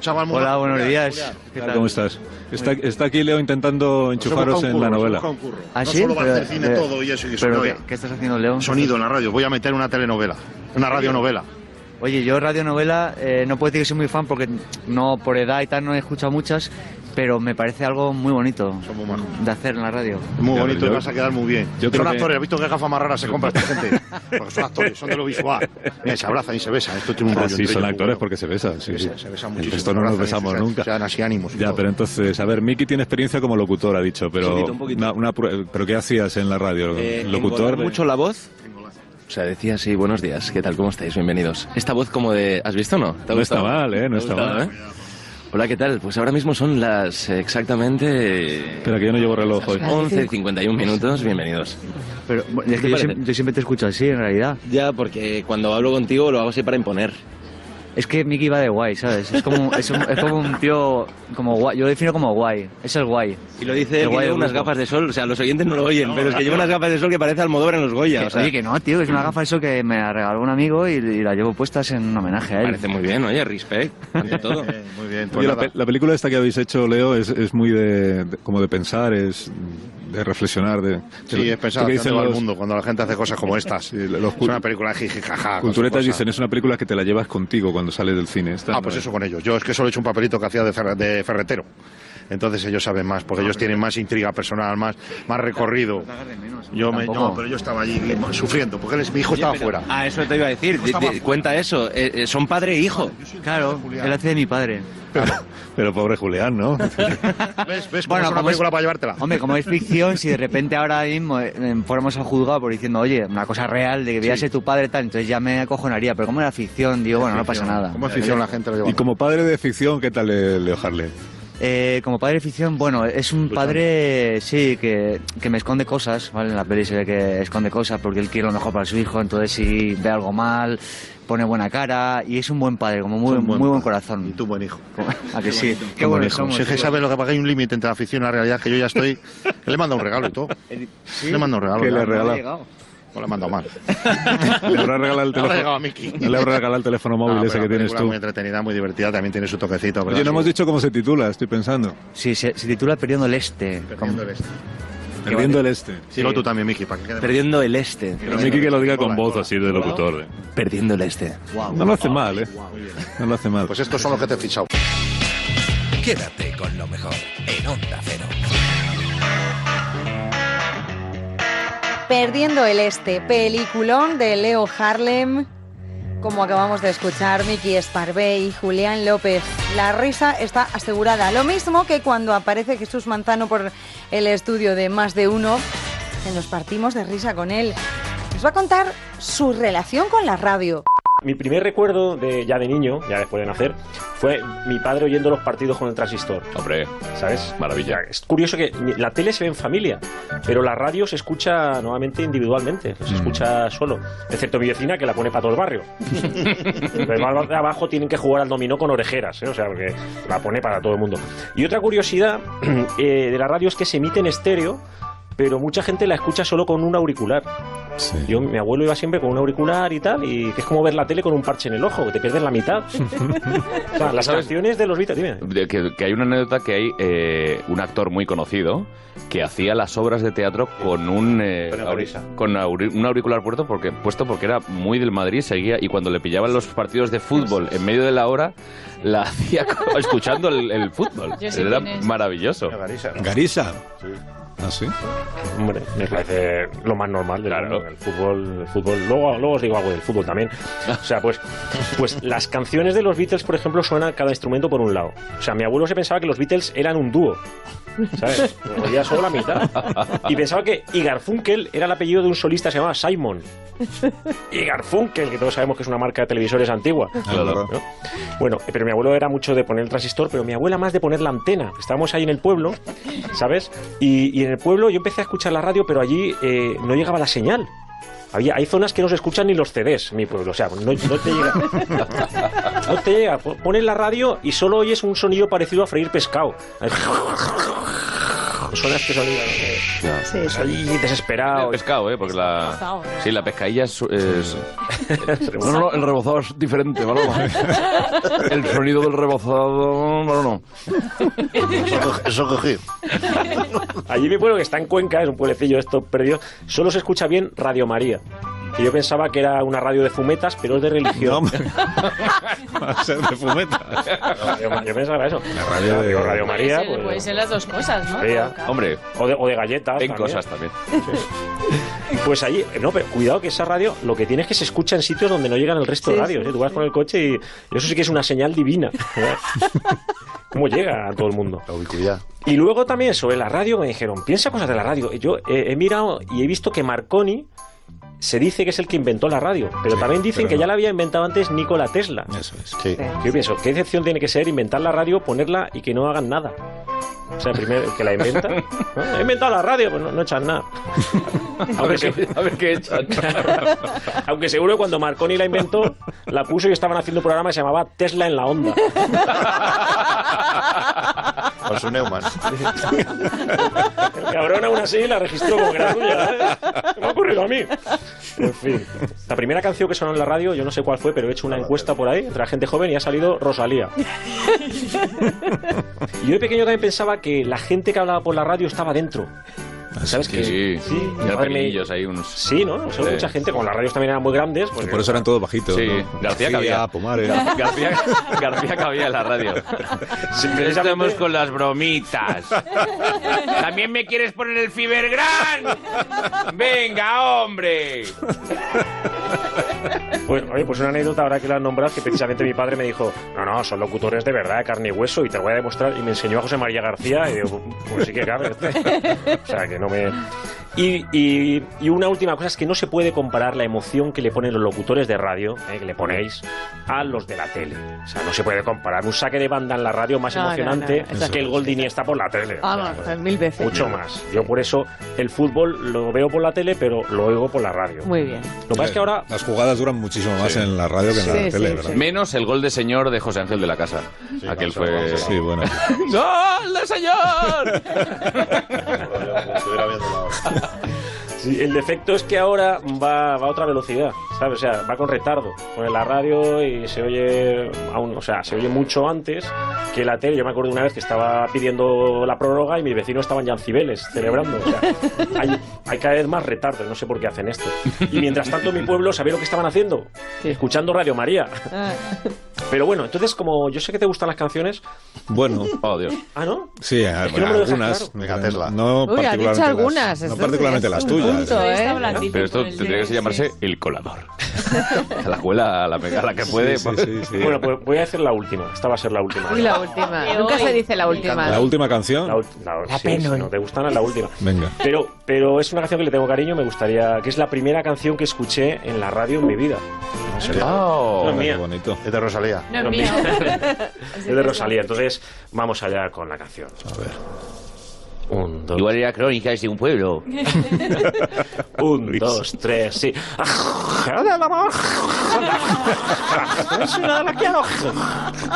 La voy en mi pueblo, sí. ¡Ole! Temazo, temazo, temazo. ¡Bravo! ¡Bravo! ¿Cómo no, te, cómo no te ibas a enamorar de la radio en esas condiciones? ¿Cómo no te voy a querer? Y un saludo a Luis del Olmo, eh, que nos acompaña también. Buenos esta días, mañana. España. Buenos días, querido Carlos. Buenos días, Carlos. Alsina, ese, ese tu micrófono, ese AKG. Tú, por ejemplo- Ya lo he utilizado, yo lo inventé ese micrófono. Sí, sí. Pero tú no cabías en el transistor, tú eres el que desmiente que el locutor esté dentro de la radio. Eso, yo necesitaba- por eso hacía una radio tan grande, querido Carlos. Luis mide dos metros quince, ¿no? una cosa así. Tiene tres rodillas. Quédate con lo mejor en Onda Cero.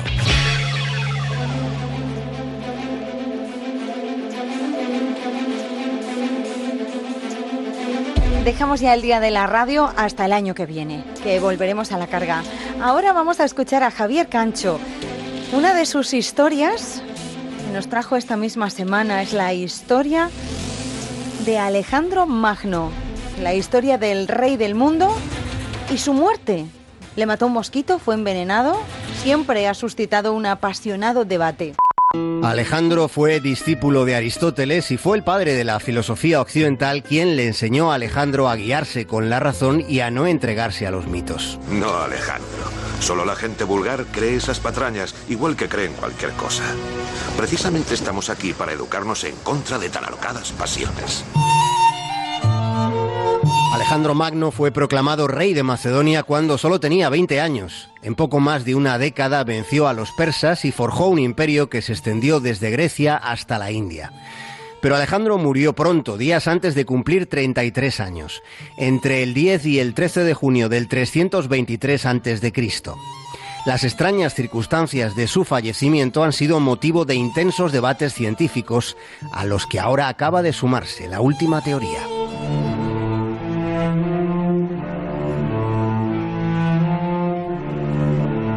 Año 2005, el historiador británico Andrew Chuck presentaba la hipótesis del mosquito. Dos semanas antes de su muerte, Alejandro había estado navegando por aguas pantanosas en los alrededores de Babilonia. Chuck formuló la teoría de la malaria. Año 2014. El patólogo neozelandés Leo Shep publicaba un estudio en la revista Clinical Toxicology en el que proclamaba que Alejandro Magno había sido envenenado. Atribuía el fallecimiento a una sustancia llamada Veratrum album, procedente de una planta conocida como el éboro blanco. Sin embargo, una compatriota del profesor Shep acaba de cuestionar las conclusiones de su colega considerando que el largo periodo de la enfermedad hasta el desenlace no encaja con el envenenamiento. En la antigüedad los venenos que se usaban eran fulminantes, de modo que si alguien hubiera querido matar a Alejandro con veneno, no habría tardado casi una semana en morirse. La doctora Catherine Hall acaba de irrumpir en el debate científico sobre la muerte de Alejandro con una nueva hipótesis. La investigadora Hall está convencida de que la causa del colapso fue una enfermedad neurológica, el síndrome de Guillain-Barré, probablemente como consecuencia de una infección por una bacteria que puede estar en una carne mal cocinada o en leche sin pausterizar. El síndrome al que se refiere la doctora Hall es una reacción autoinmune. Alejandro sufrió una parálisis ascendente desde los dedos de los pies hacia arriba. De hecho, se sabe que estuvo dando órdenes hasta el final.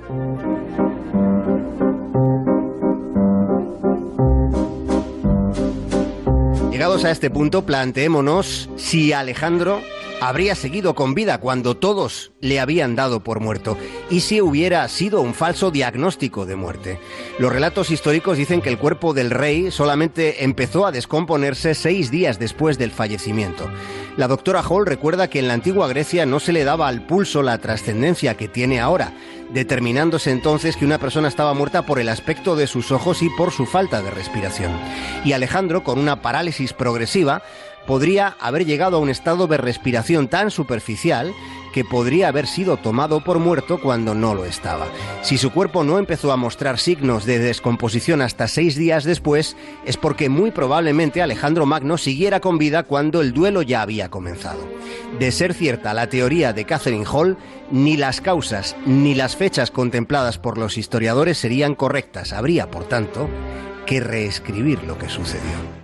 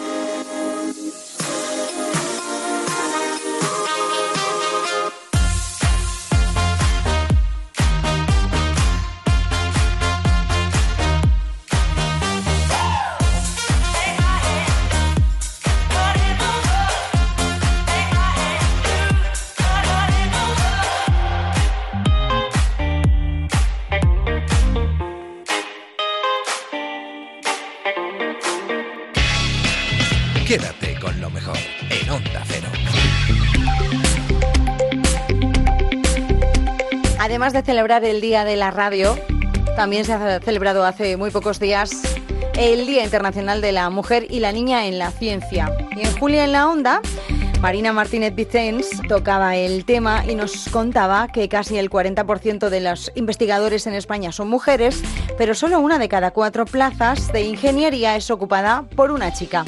Todavía queda mucho que reclamar y muchas vocaciones que fomentar. El 39% del personal investigador en España eh, está formado por mujeres, pero ese porcentaje, que tampoco es el óptimo, pero es mucho más elevado que si hablamos de científicas que lideran grupos de investigación, que dirigen instituciones científicas, universidades, donde ahí disminuye muchísimo el porcentaje. Los sueldos de las mujeres son más bajos y la presencia es escasísima es eh, donde hay que reforzar en las carreras técnicas, como las ingenierías, donde ocupan solo una de cada cuatro plazas. Por ejemplo, en los grados de informática, solo el 12% son mujeres. Así que hay que estimular a las niñas para que sientan mm, la curiosidad, primero por las mismas cosas que sienten los niños, y luego eh, la seguridad en sí mismas para dedicarse a la ciencia. ¿no? Este es eh, alguno de los principales obstáculos. Por ejemplo, hay experimentos en el que se pide a una niña de seis años que dibuje a un científico o científica que dibuja a una mujer. Y pasan unos años y el inmenso porcentaje de niñas, en vez de dibujar a una mujer, dibuja a un hombre. Eso significa que el peso de la sociedad ¿no? Y los estereotipos acaban haciendo mella en ellas. Que se creen menos inteligentes que los niños y además creen que las carreras técnicas requieren una gran inteligencia, con lo cual son dos motivos para alejarse de, la- de las ingenierías, de la tecnología, de la informática. Es una excepción Concha Monge, nuestra profesora de masterclass, eh, ingeniera, experta en robótica, que nos contaba esto. en ciertas carreras técnicas, como por ejemplo la informática, que están estigmatizadas eh, con un patrón social que para nada corresponde al del informático, como el friki raro, que antisocial, que tal que cual, y que es totalmente opuesto a lo que se espera del papel de la mujer, que es un papel absolutamente social, ¿no? Entonces, claro, las mujeres que oyen esto dicen, pues yo en esto no me meto porque yo mi papel, mm, eso no es lo que se espera de mí, ¿no? Que a lo mejor no significa que este planteamiento te lo hagas así tan fríamente, pero de forma subliminar es lo que tu cuerpo, al final, es a lo que responde tu cuerpo y tu cabeza, ¿no? O sea que la niña se cree menos inteligente, de una forma sutil, subliminal. eh, Que, que no es lo que se espera de ella estudiar ciencias. No se Es- espera es- de ella Sí, sí, sí. eh, Y, Hay- y además no tiene referentes porque las pelis que ve, los libros de texto, la, la tele no refleja eh, modelos en los que sentirse reflejada. ¿no? Decía Concha que el juego, por ejemplo, es un arma definitiva para generar vocaciones, que los niños y las niñas se pueden asombrar por las mismas cosas, pueden sentir interés por las mismas cosas, con lo cual no hay que distinguir eh, con el juego que, le, que les regalamos, ¿no? el, sesgo de género. Por ejemplo, mecanos, ordenadores, kits robóticos, teledirigidos que habitualmente encuentran los niños debajo del árbol de Navidad y no las niñas, pueden a ellas interesarles de la misma manera. Concha, por ejemplo, de pequeña tuvo acceso a todo lo que despertaba su interés. Pues mira, yo jugaba con, con ordenadores, yo eh, tenía un librito azul que dentro venían unos códigos que yo no sabía qué eran y yo los tecleaba en un ordenador y salían circulitos de colores en la pantalla y luego si cambiaba una cosa de ahí, pues salía otro circulito. Y yo jugaba con eso, jugaba con videojuegos, yo jugaba con mecanos, hacía mucha construcción, montaba en bicicleta, hacía muchísimo deporte y luego también hacía, mm, pues me, me, me interesaban mucho los puzzles, los mecanos, todo el tema de, pues esto, de, de, de- de cosas que se mueven y cosas que, que, que, que- que funcionan con un ordenador, ¿no? Y demás, ¿no? Entonces, eh, a mí eso fue lo que me, ¿ves? Si posiblemente si solamente me hubieran dado en mi entorno otro tipo de juguetes, pues no se me hubiera ocurrido hacer ingeniería.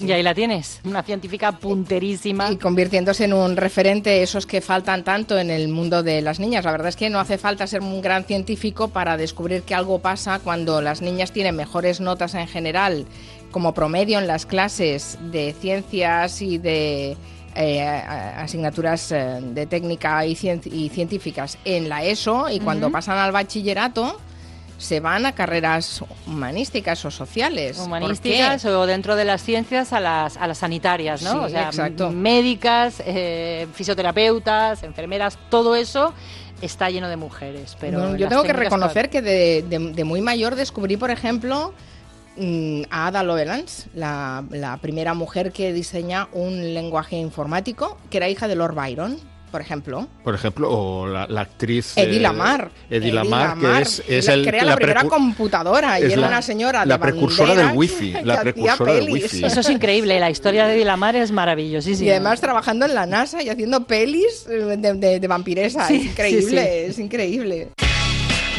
Quédate con lo mejor en Onda Cero.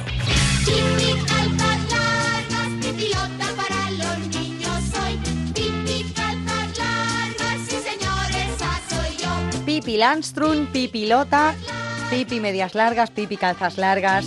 El personaje lo inventó la escritora sueca Astrid Lindgren en 1945, pero alcanzó la fama gracias a la serie que se estrenó en Suecia hace 50 años.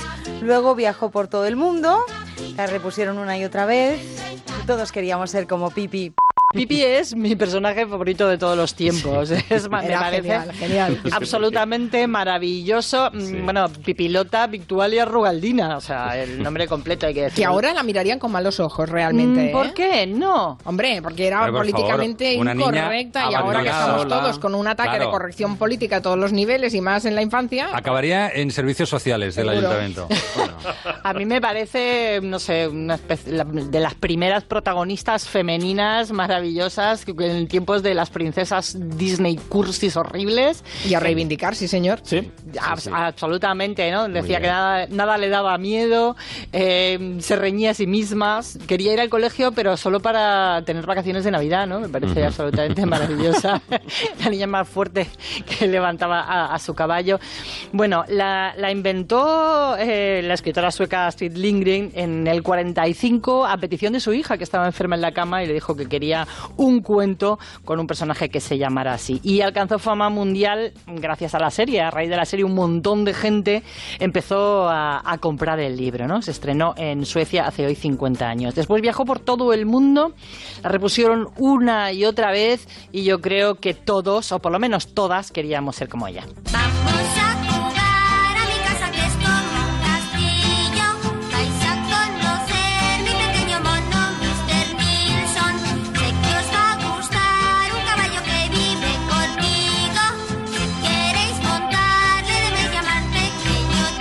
Tienes todos los nombres de los animales que vivían con Es ella. verdad. Sí, sí. Bueno, eh, ¿quién no ha querido, no sé, contar, por lo menos inventarse que su padre es el rey de los caníbales, ¿no? Y que vive en la isla Takatuka. Algunos eh, lo han descrito como un icono feminista y ella, junto con sus amiguitos Tommy y Anika, tan obedientes, nunca se burlaba de ellos, eso sí, tan buenos niños. Era bueno. modelo amo a Laura. sí, eran. Os tengo que decir una cosa que me ha venido de sopetón. ¿Puedo? Sí. ¿Por qué no, no dedicamos un tema musical a las, a las bandas sonoras de los dibujos animados de nuestros tiempos? Me parecían maravillosas. Maravillosas, Eran unas bandas sonoras preciosas, ¿eh? La del Mi Modo a Medio, la de Don Qui- Sancho Quijote, la de Vic el Vikingo, la de... Eran unas bandas sonoras, vamos, muy Los bien hechas. Muy bien hechas. Yo creo eh. que en alguna ocasión Willy las Fogg. hemos hecho, pero tenemos que repetir Claro, contigo cantando. Hombre, yo las- te las canto todas, te las sirvo y las toco la guitarra con un fuego de campamento tranquilamente. Los oyentes que, no sé, que hagan mejor algo, mm, pueden ir a pasar un fin de semana contigo, por ejemplo, a la playa y les tocas unas canciones. Bueno, vamos, quiero recordar el momento en el que los amigos de Pipi conocen a Pipi. Dime, ¿por qué duermes al revés, con los pies en la almohada? En Egipto toda la gente duerme con los pies en la almohada y la cabeza a los pies de la cama. Y duermen tan profundamente que por las mañanas necesitan un despertador para levantarse. ¿Y tú cómo lo sabes? Seguro que nunca has estado en Egipto. Claro que he estado allí. Yo he recorrido el mundo entero.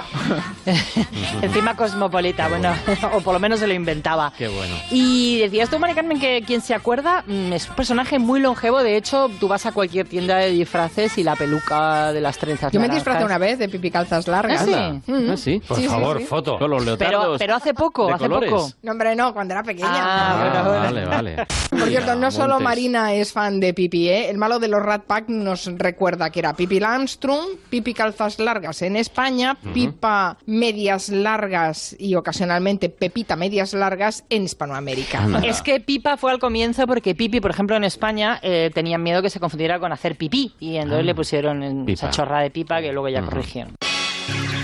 En Onda Cero, quédate con lo mejor. Rocío Santos.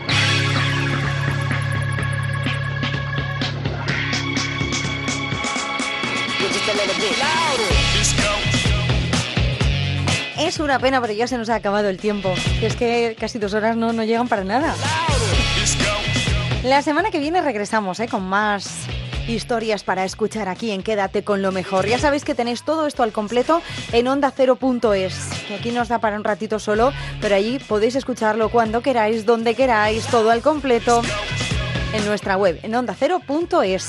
Ahora os voy a dejar con el Somos Humanos, con los gazapos de Julia en la Onda. Que tengáis una semana estupenda. Nos encontramos la madrugada del viernes al sábado, eso de las 4, 3 en Canarias. Hasta entonces, que seáis muy felices. Adiós. El estilo de, pe- de pelo de, a lo María Antonieta, así como que es una cana mm, luminosa, casi. casa- ca- casi. ¿Entienden algo? La respuesta es no. ¿Qué pasa, hijo mío? Casi. casi, casa- ca- casi. ¿Pero por qué te has puesto tan nervioso? De, de, de pe- de aluminio. Es el hijo tonto mejor pagado del planeta, hijo mío. Pero lo más impactante es el retroceso del PP, que sufre doble sorpraso. Sorpraso. Dron, tre. Dilo con calma. Está difícil. Sorpaso. Muy bien, muy bien. Fotos de gruñas. Joder. De gruñas. Elegí mal día para dejar de fumar. De grullas, perdón. Me he equivocado y no volverá a ocurrir. Sí, sí, eh, lo, lo anuncia y normalmente cuando este tipo de... ¡Hombre! ¡Hola! ¿Qué hay? De, eh, de forecast, ahora no me sale la palabra, ¿cómo se llama, por favor? ¿Cómo se dice? De forecast, ahora no me sale la palabra.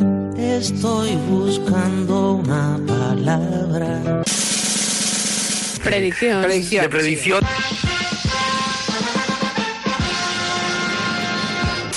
Eh, Lucas, buenas tardes. Hola, Otero. Muy buenas tardes. ¿Cómo estás? Mal. Muy mal. ¿Por qué? Bueno, estoy con tos desde las...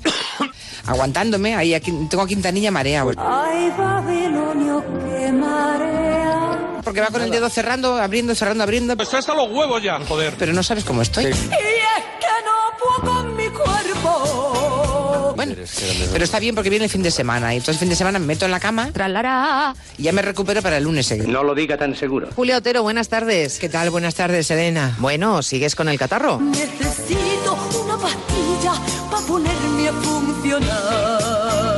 Básicamente es laringitis y faringitis. Y es que estoy mala, muy mala, Bueno. O sea, hay momentos que no toso, digamos.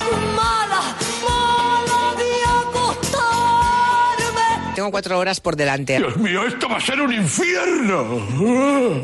Así que tengo aquí a Quintanilla. Hola, ¿qué tal? Con el dedito a punto. Y llega a Onda Cero Julia en la Onda, pero con Carmen Juan. Carmen, buenas tardes. Buenas tardes, Elena. ¿Qué tal estás? Bien, Julia cayó, por lo que veo, ¿no? ¡Te ha hecho daño! Por lo que oigo, mejor dicho. Sí, definitivamente cayó. Pues pobre señora. Sí. Pobre señora. La tenemos ahí tosiendo. es- Esperamos a ver que hoy se lo tosa todo ya. Encima se ríe. Mañana vuelva. Y llega a Onda Cero Julia en la Onda. Hola, Julia, ¿cómo estás? Mal. Estoy amargada. ¿Para qué te voy a engañar? Del coño ya. Pues la verdad es que llevo, es- llevo aquí toda la mañana y... Esto es una mierda. Pero es que la voz no, no, no responde, así que Bye bye, hasta otro ratito. me he venido al estudio para, para saludarte. Que mira qué mona. Pero me dicen mis chicos que me vaya a casa. Venga, vete ya, anda. Los fruteros son los influencers de la comida. ¿Pero esto qué es? Exacto. Ay, pobre China. Es que me estoy ahogando. Quiero agua. Échale un, traguito. Que su compañía está estudiando incorporar una ventana. Usted le ha dado una irritación que tiene desprendimiento de cuerdas vocales. No puede hablar. Es que me estoy ahogando.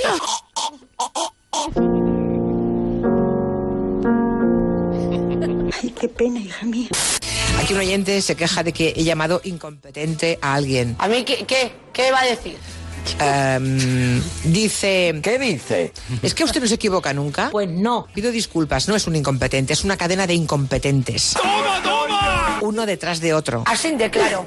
Así que... mm, Así que cuidadito, que me cargo al Dios. pues sí, incompetente ¿Vale? multiplicado por varios. Y no quiero entrar porque ya me estoy calentita y no quiero. No es un incompetente, es una cadena de incompetentes. Luis Garicano, buenas tardes, señor Garicano, Muy buenas tardes. que es el responsable de Economía y Empleo de Ciudadanos. No es, no es que, que, que llame que sea Trump que de la culminación del, de la locura del proceso, ¿no? La leche, ¿no? Ah, ah, eh, el, el, eh, y el, el, mm, es de la locura del proceso, ¿no? Evidentemente. Y yo lo que sugiero es, vamos a, a, a la locura del proceso, ¿no? Ah. Que, bueno, y eso mm, mm, Me aburro. en Filipinas, en Brasil, en Francia, en Italia, la locura del proceso. En el Reino Unido, en Estados Unidos o de donde sea, ¿no? La locura del proceso. O de Canarias. Ese tipo de patriotismo tiene que ser un patriotismo de excluir a unos frente a otros. Y el patriotismo del que hablo tiene que ser, oye, oye, pues nosotros somos los mejores. Se nos ha hecho corto, señor Garicano. Sí. Mira, ¿le puedes dar una pista a Quintanilla ya así triunfo? Quiero ser artista. En, en- en el Somos Humanos, Oh, mamá, ser protagonista. que me busquen los porcentajes de la encuesta que hacemos diariamente. Ya Venga, vamos a por ello. Pause. ¿Cree que el gobierno compromete al Estado con tal de conseguir el apoyo del independentismo? Pues una mayoría cree que sí, el 89%, el 77% cree que no. ¡María!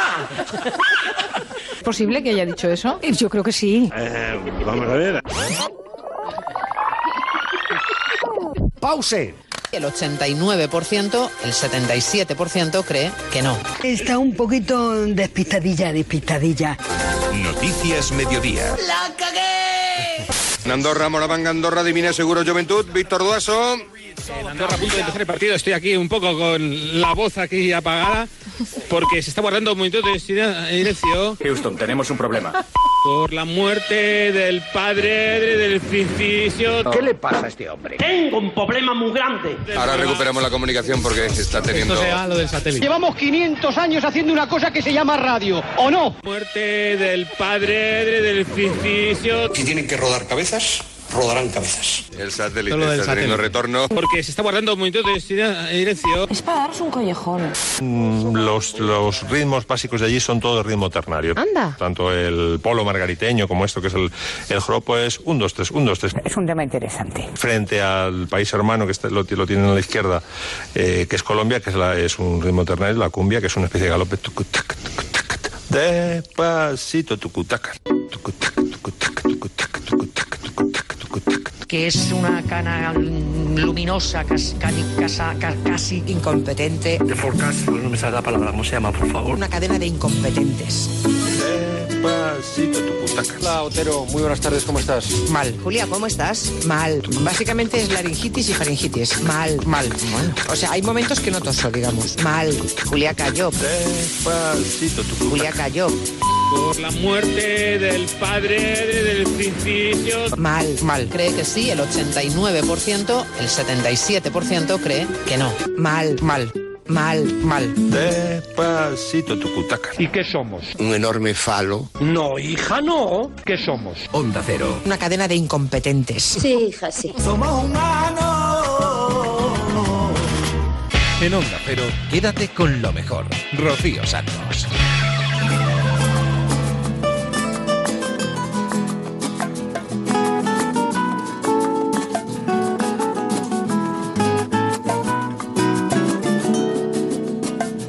Nuestro duro. Lo que duran dos peces de hielo en un whisky on the rocks. En vez de fingir o estrellarme una copa de celos, le dio por reír. De pronto me vi como un perro de nadie ladrando a las puertas del cielo. Me dejó un neceser con agravio, la miel en los labios y escarcha en el pelo. Tenía razón. Mis amantes, en eso de que antes el malo era yo, con una excepción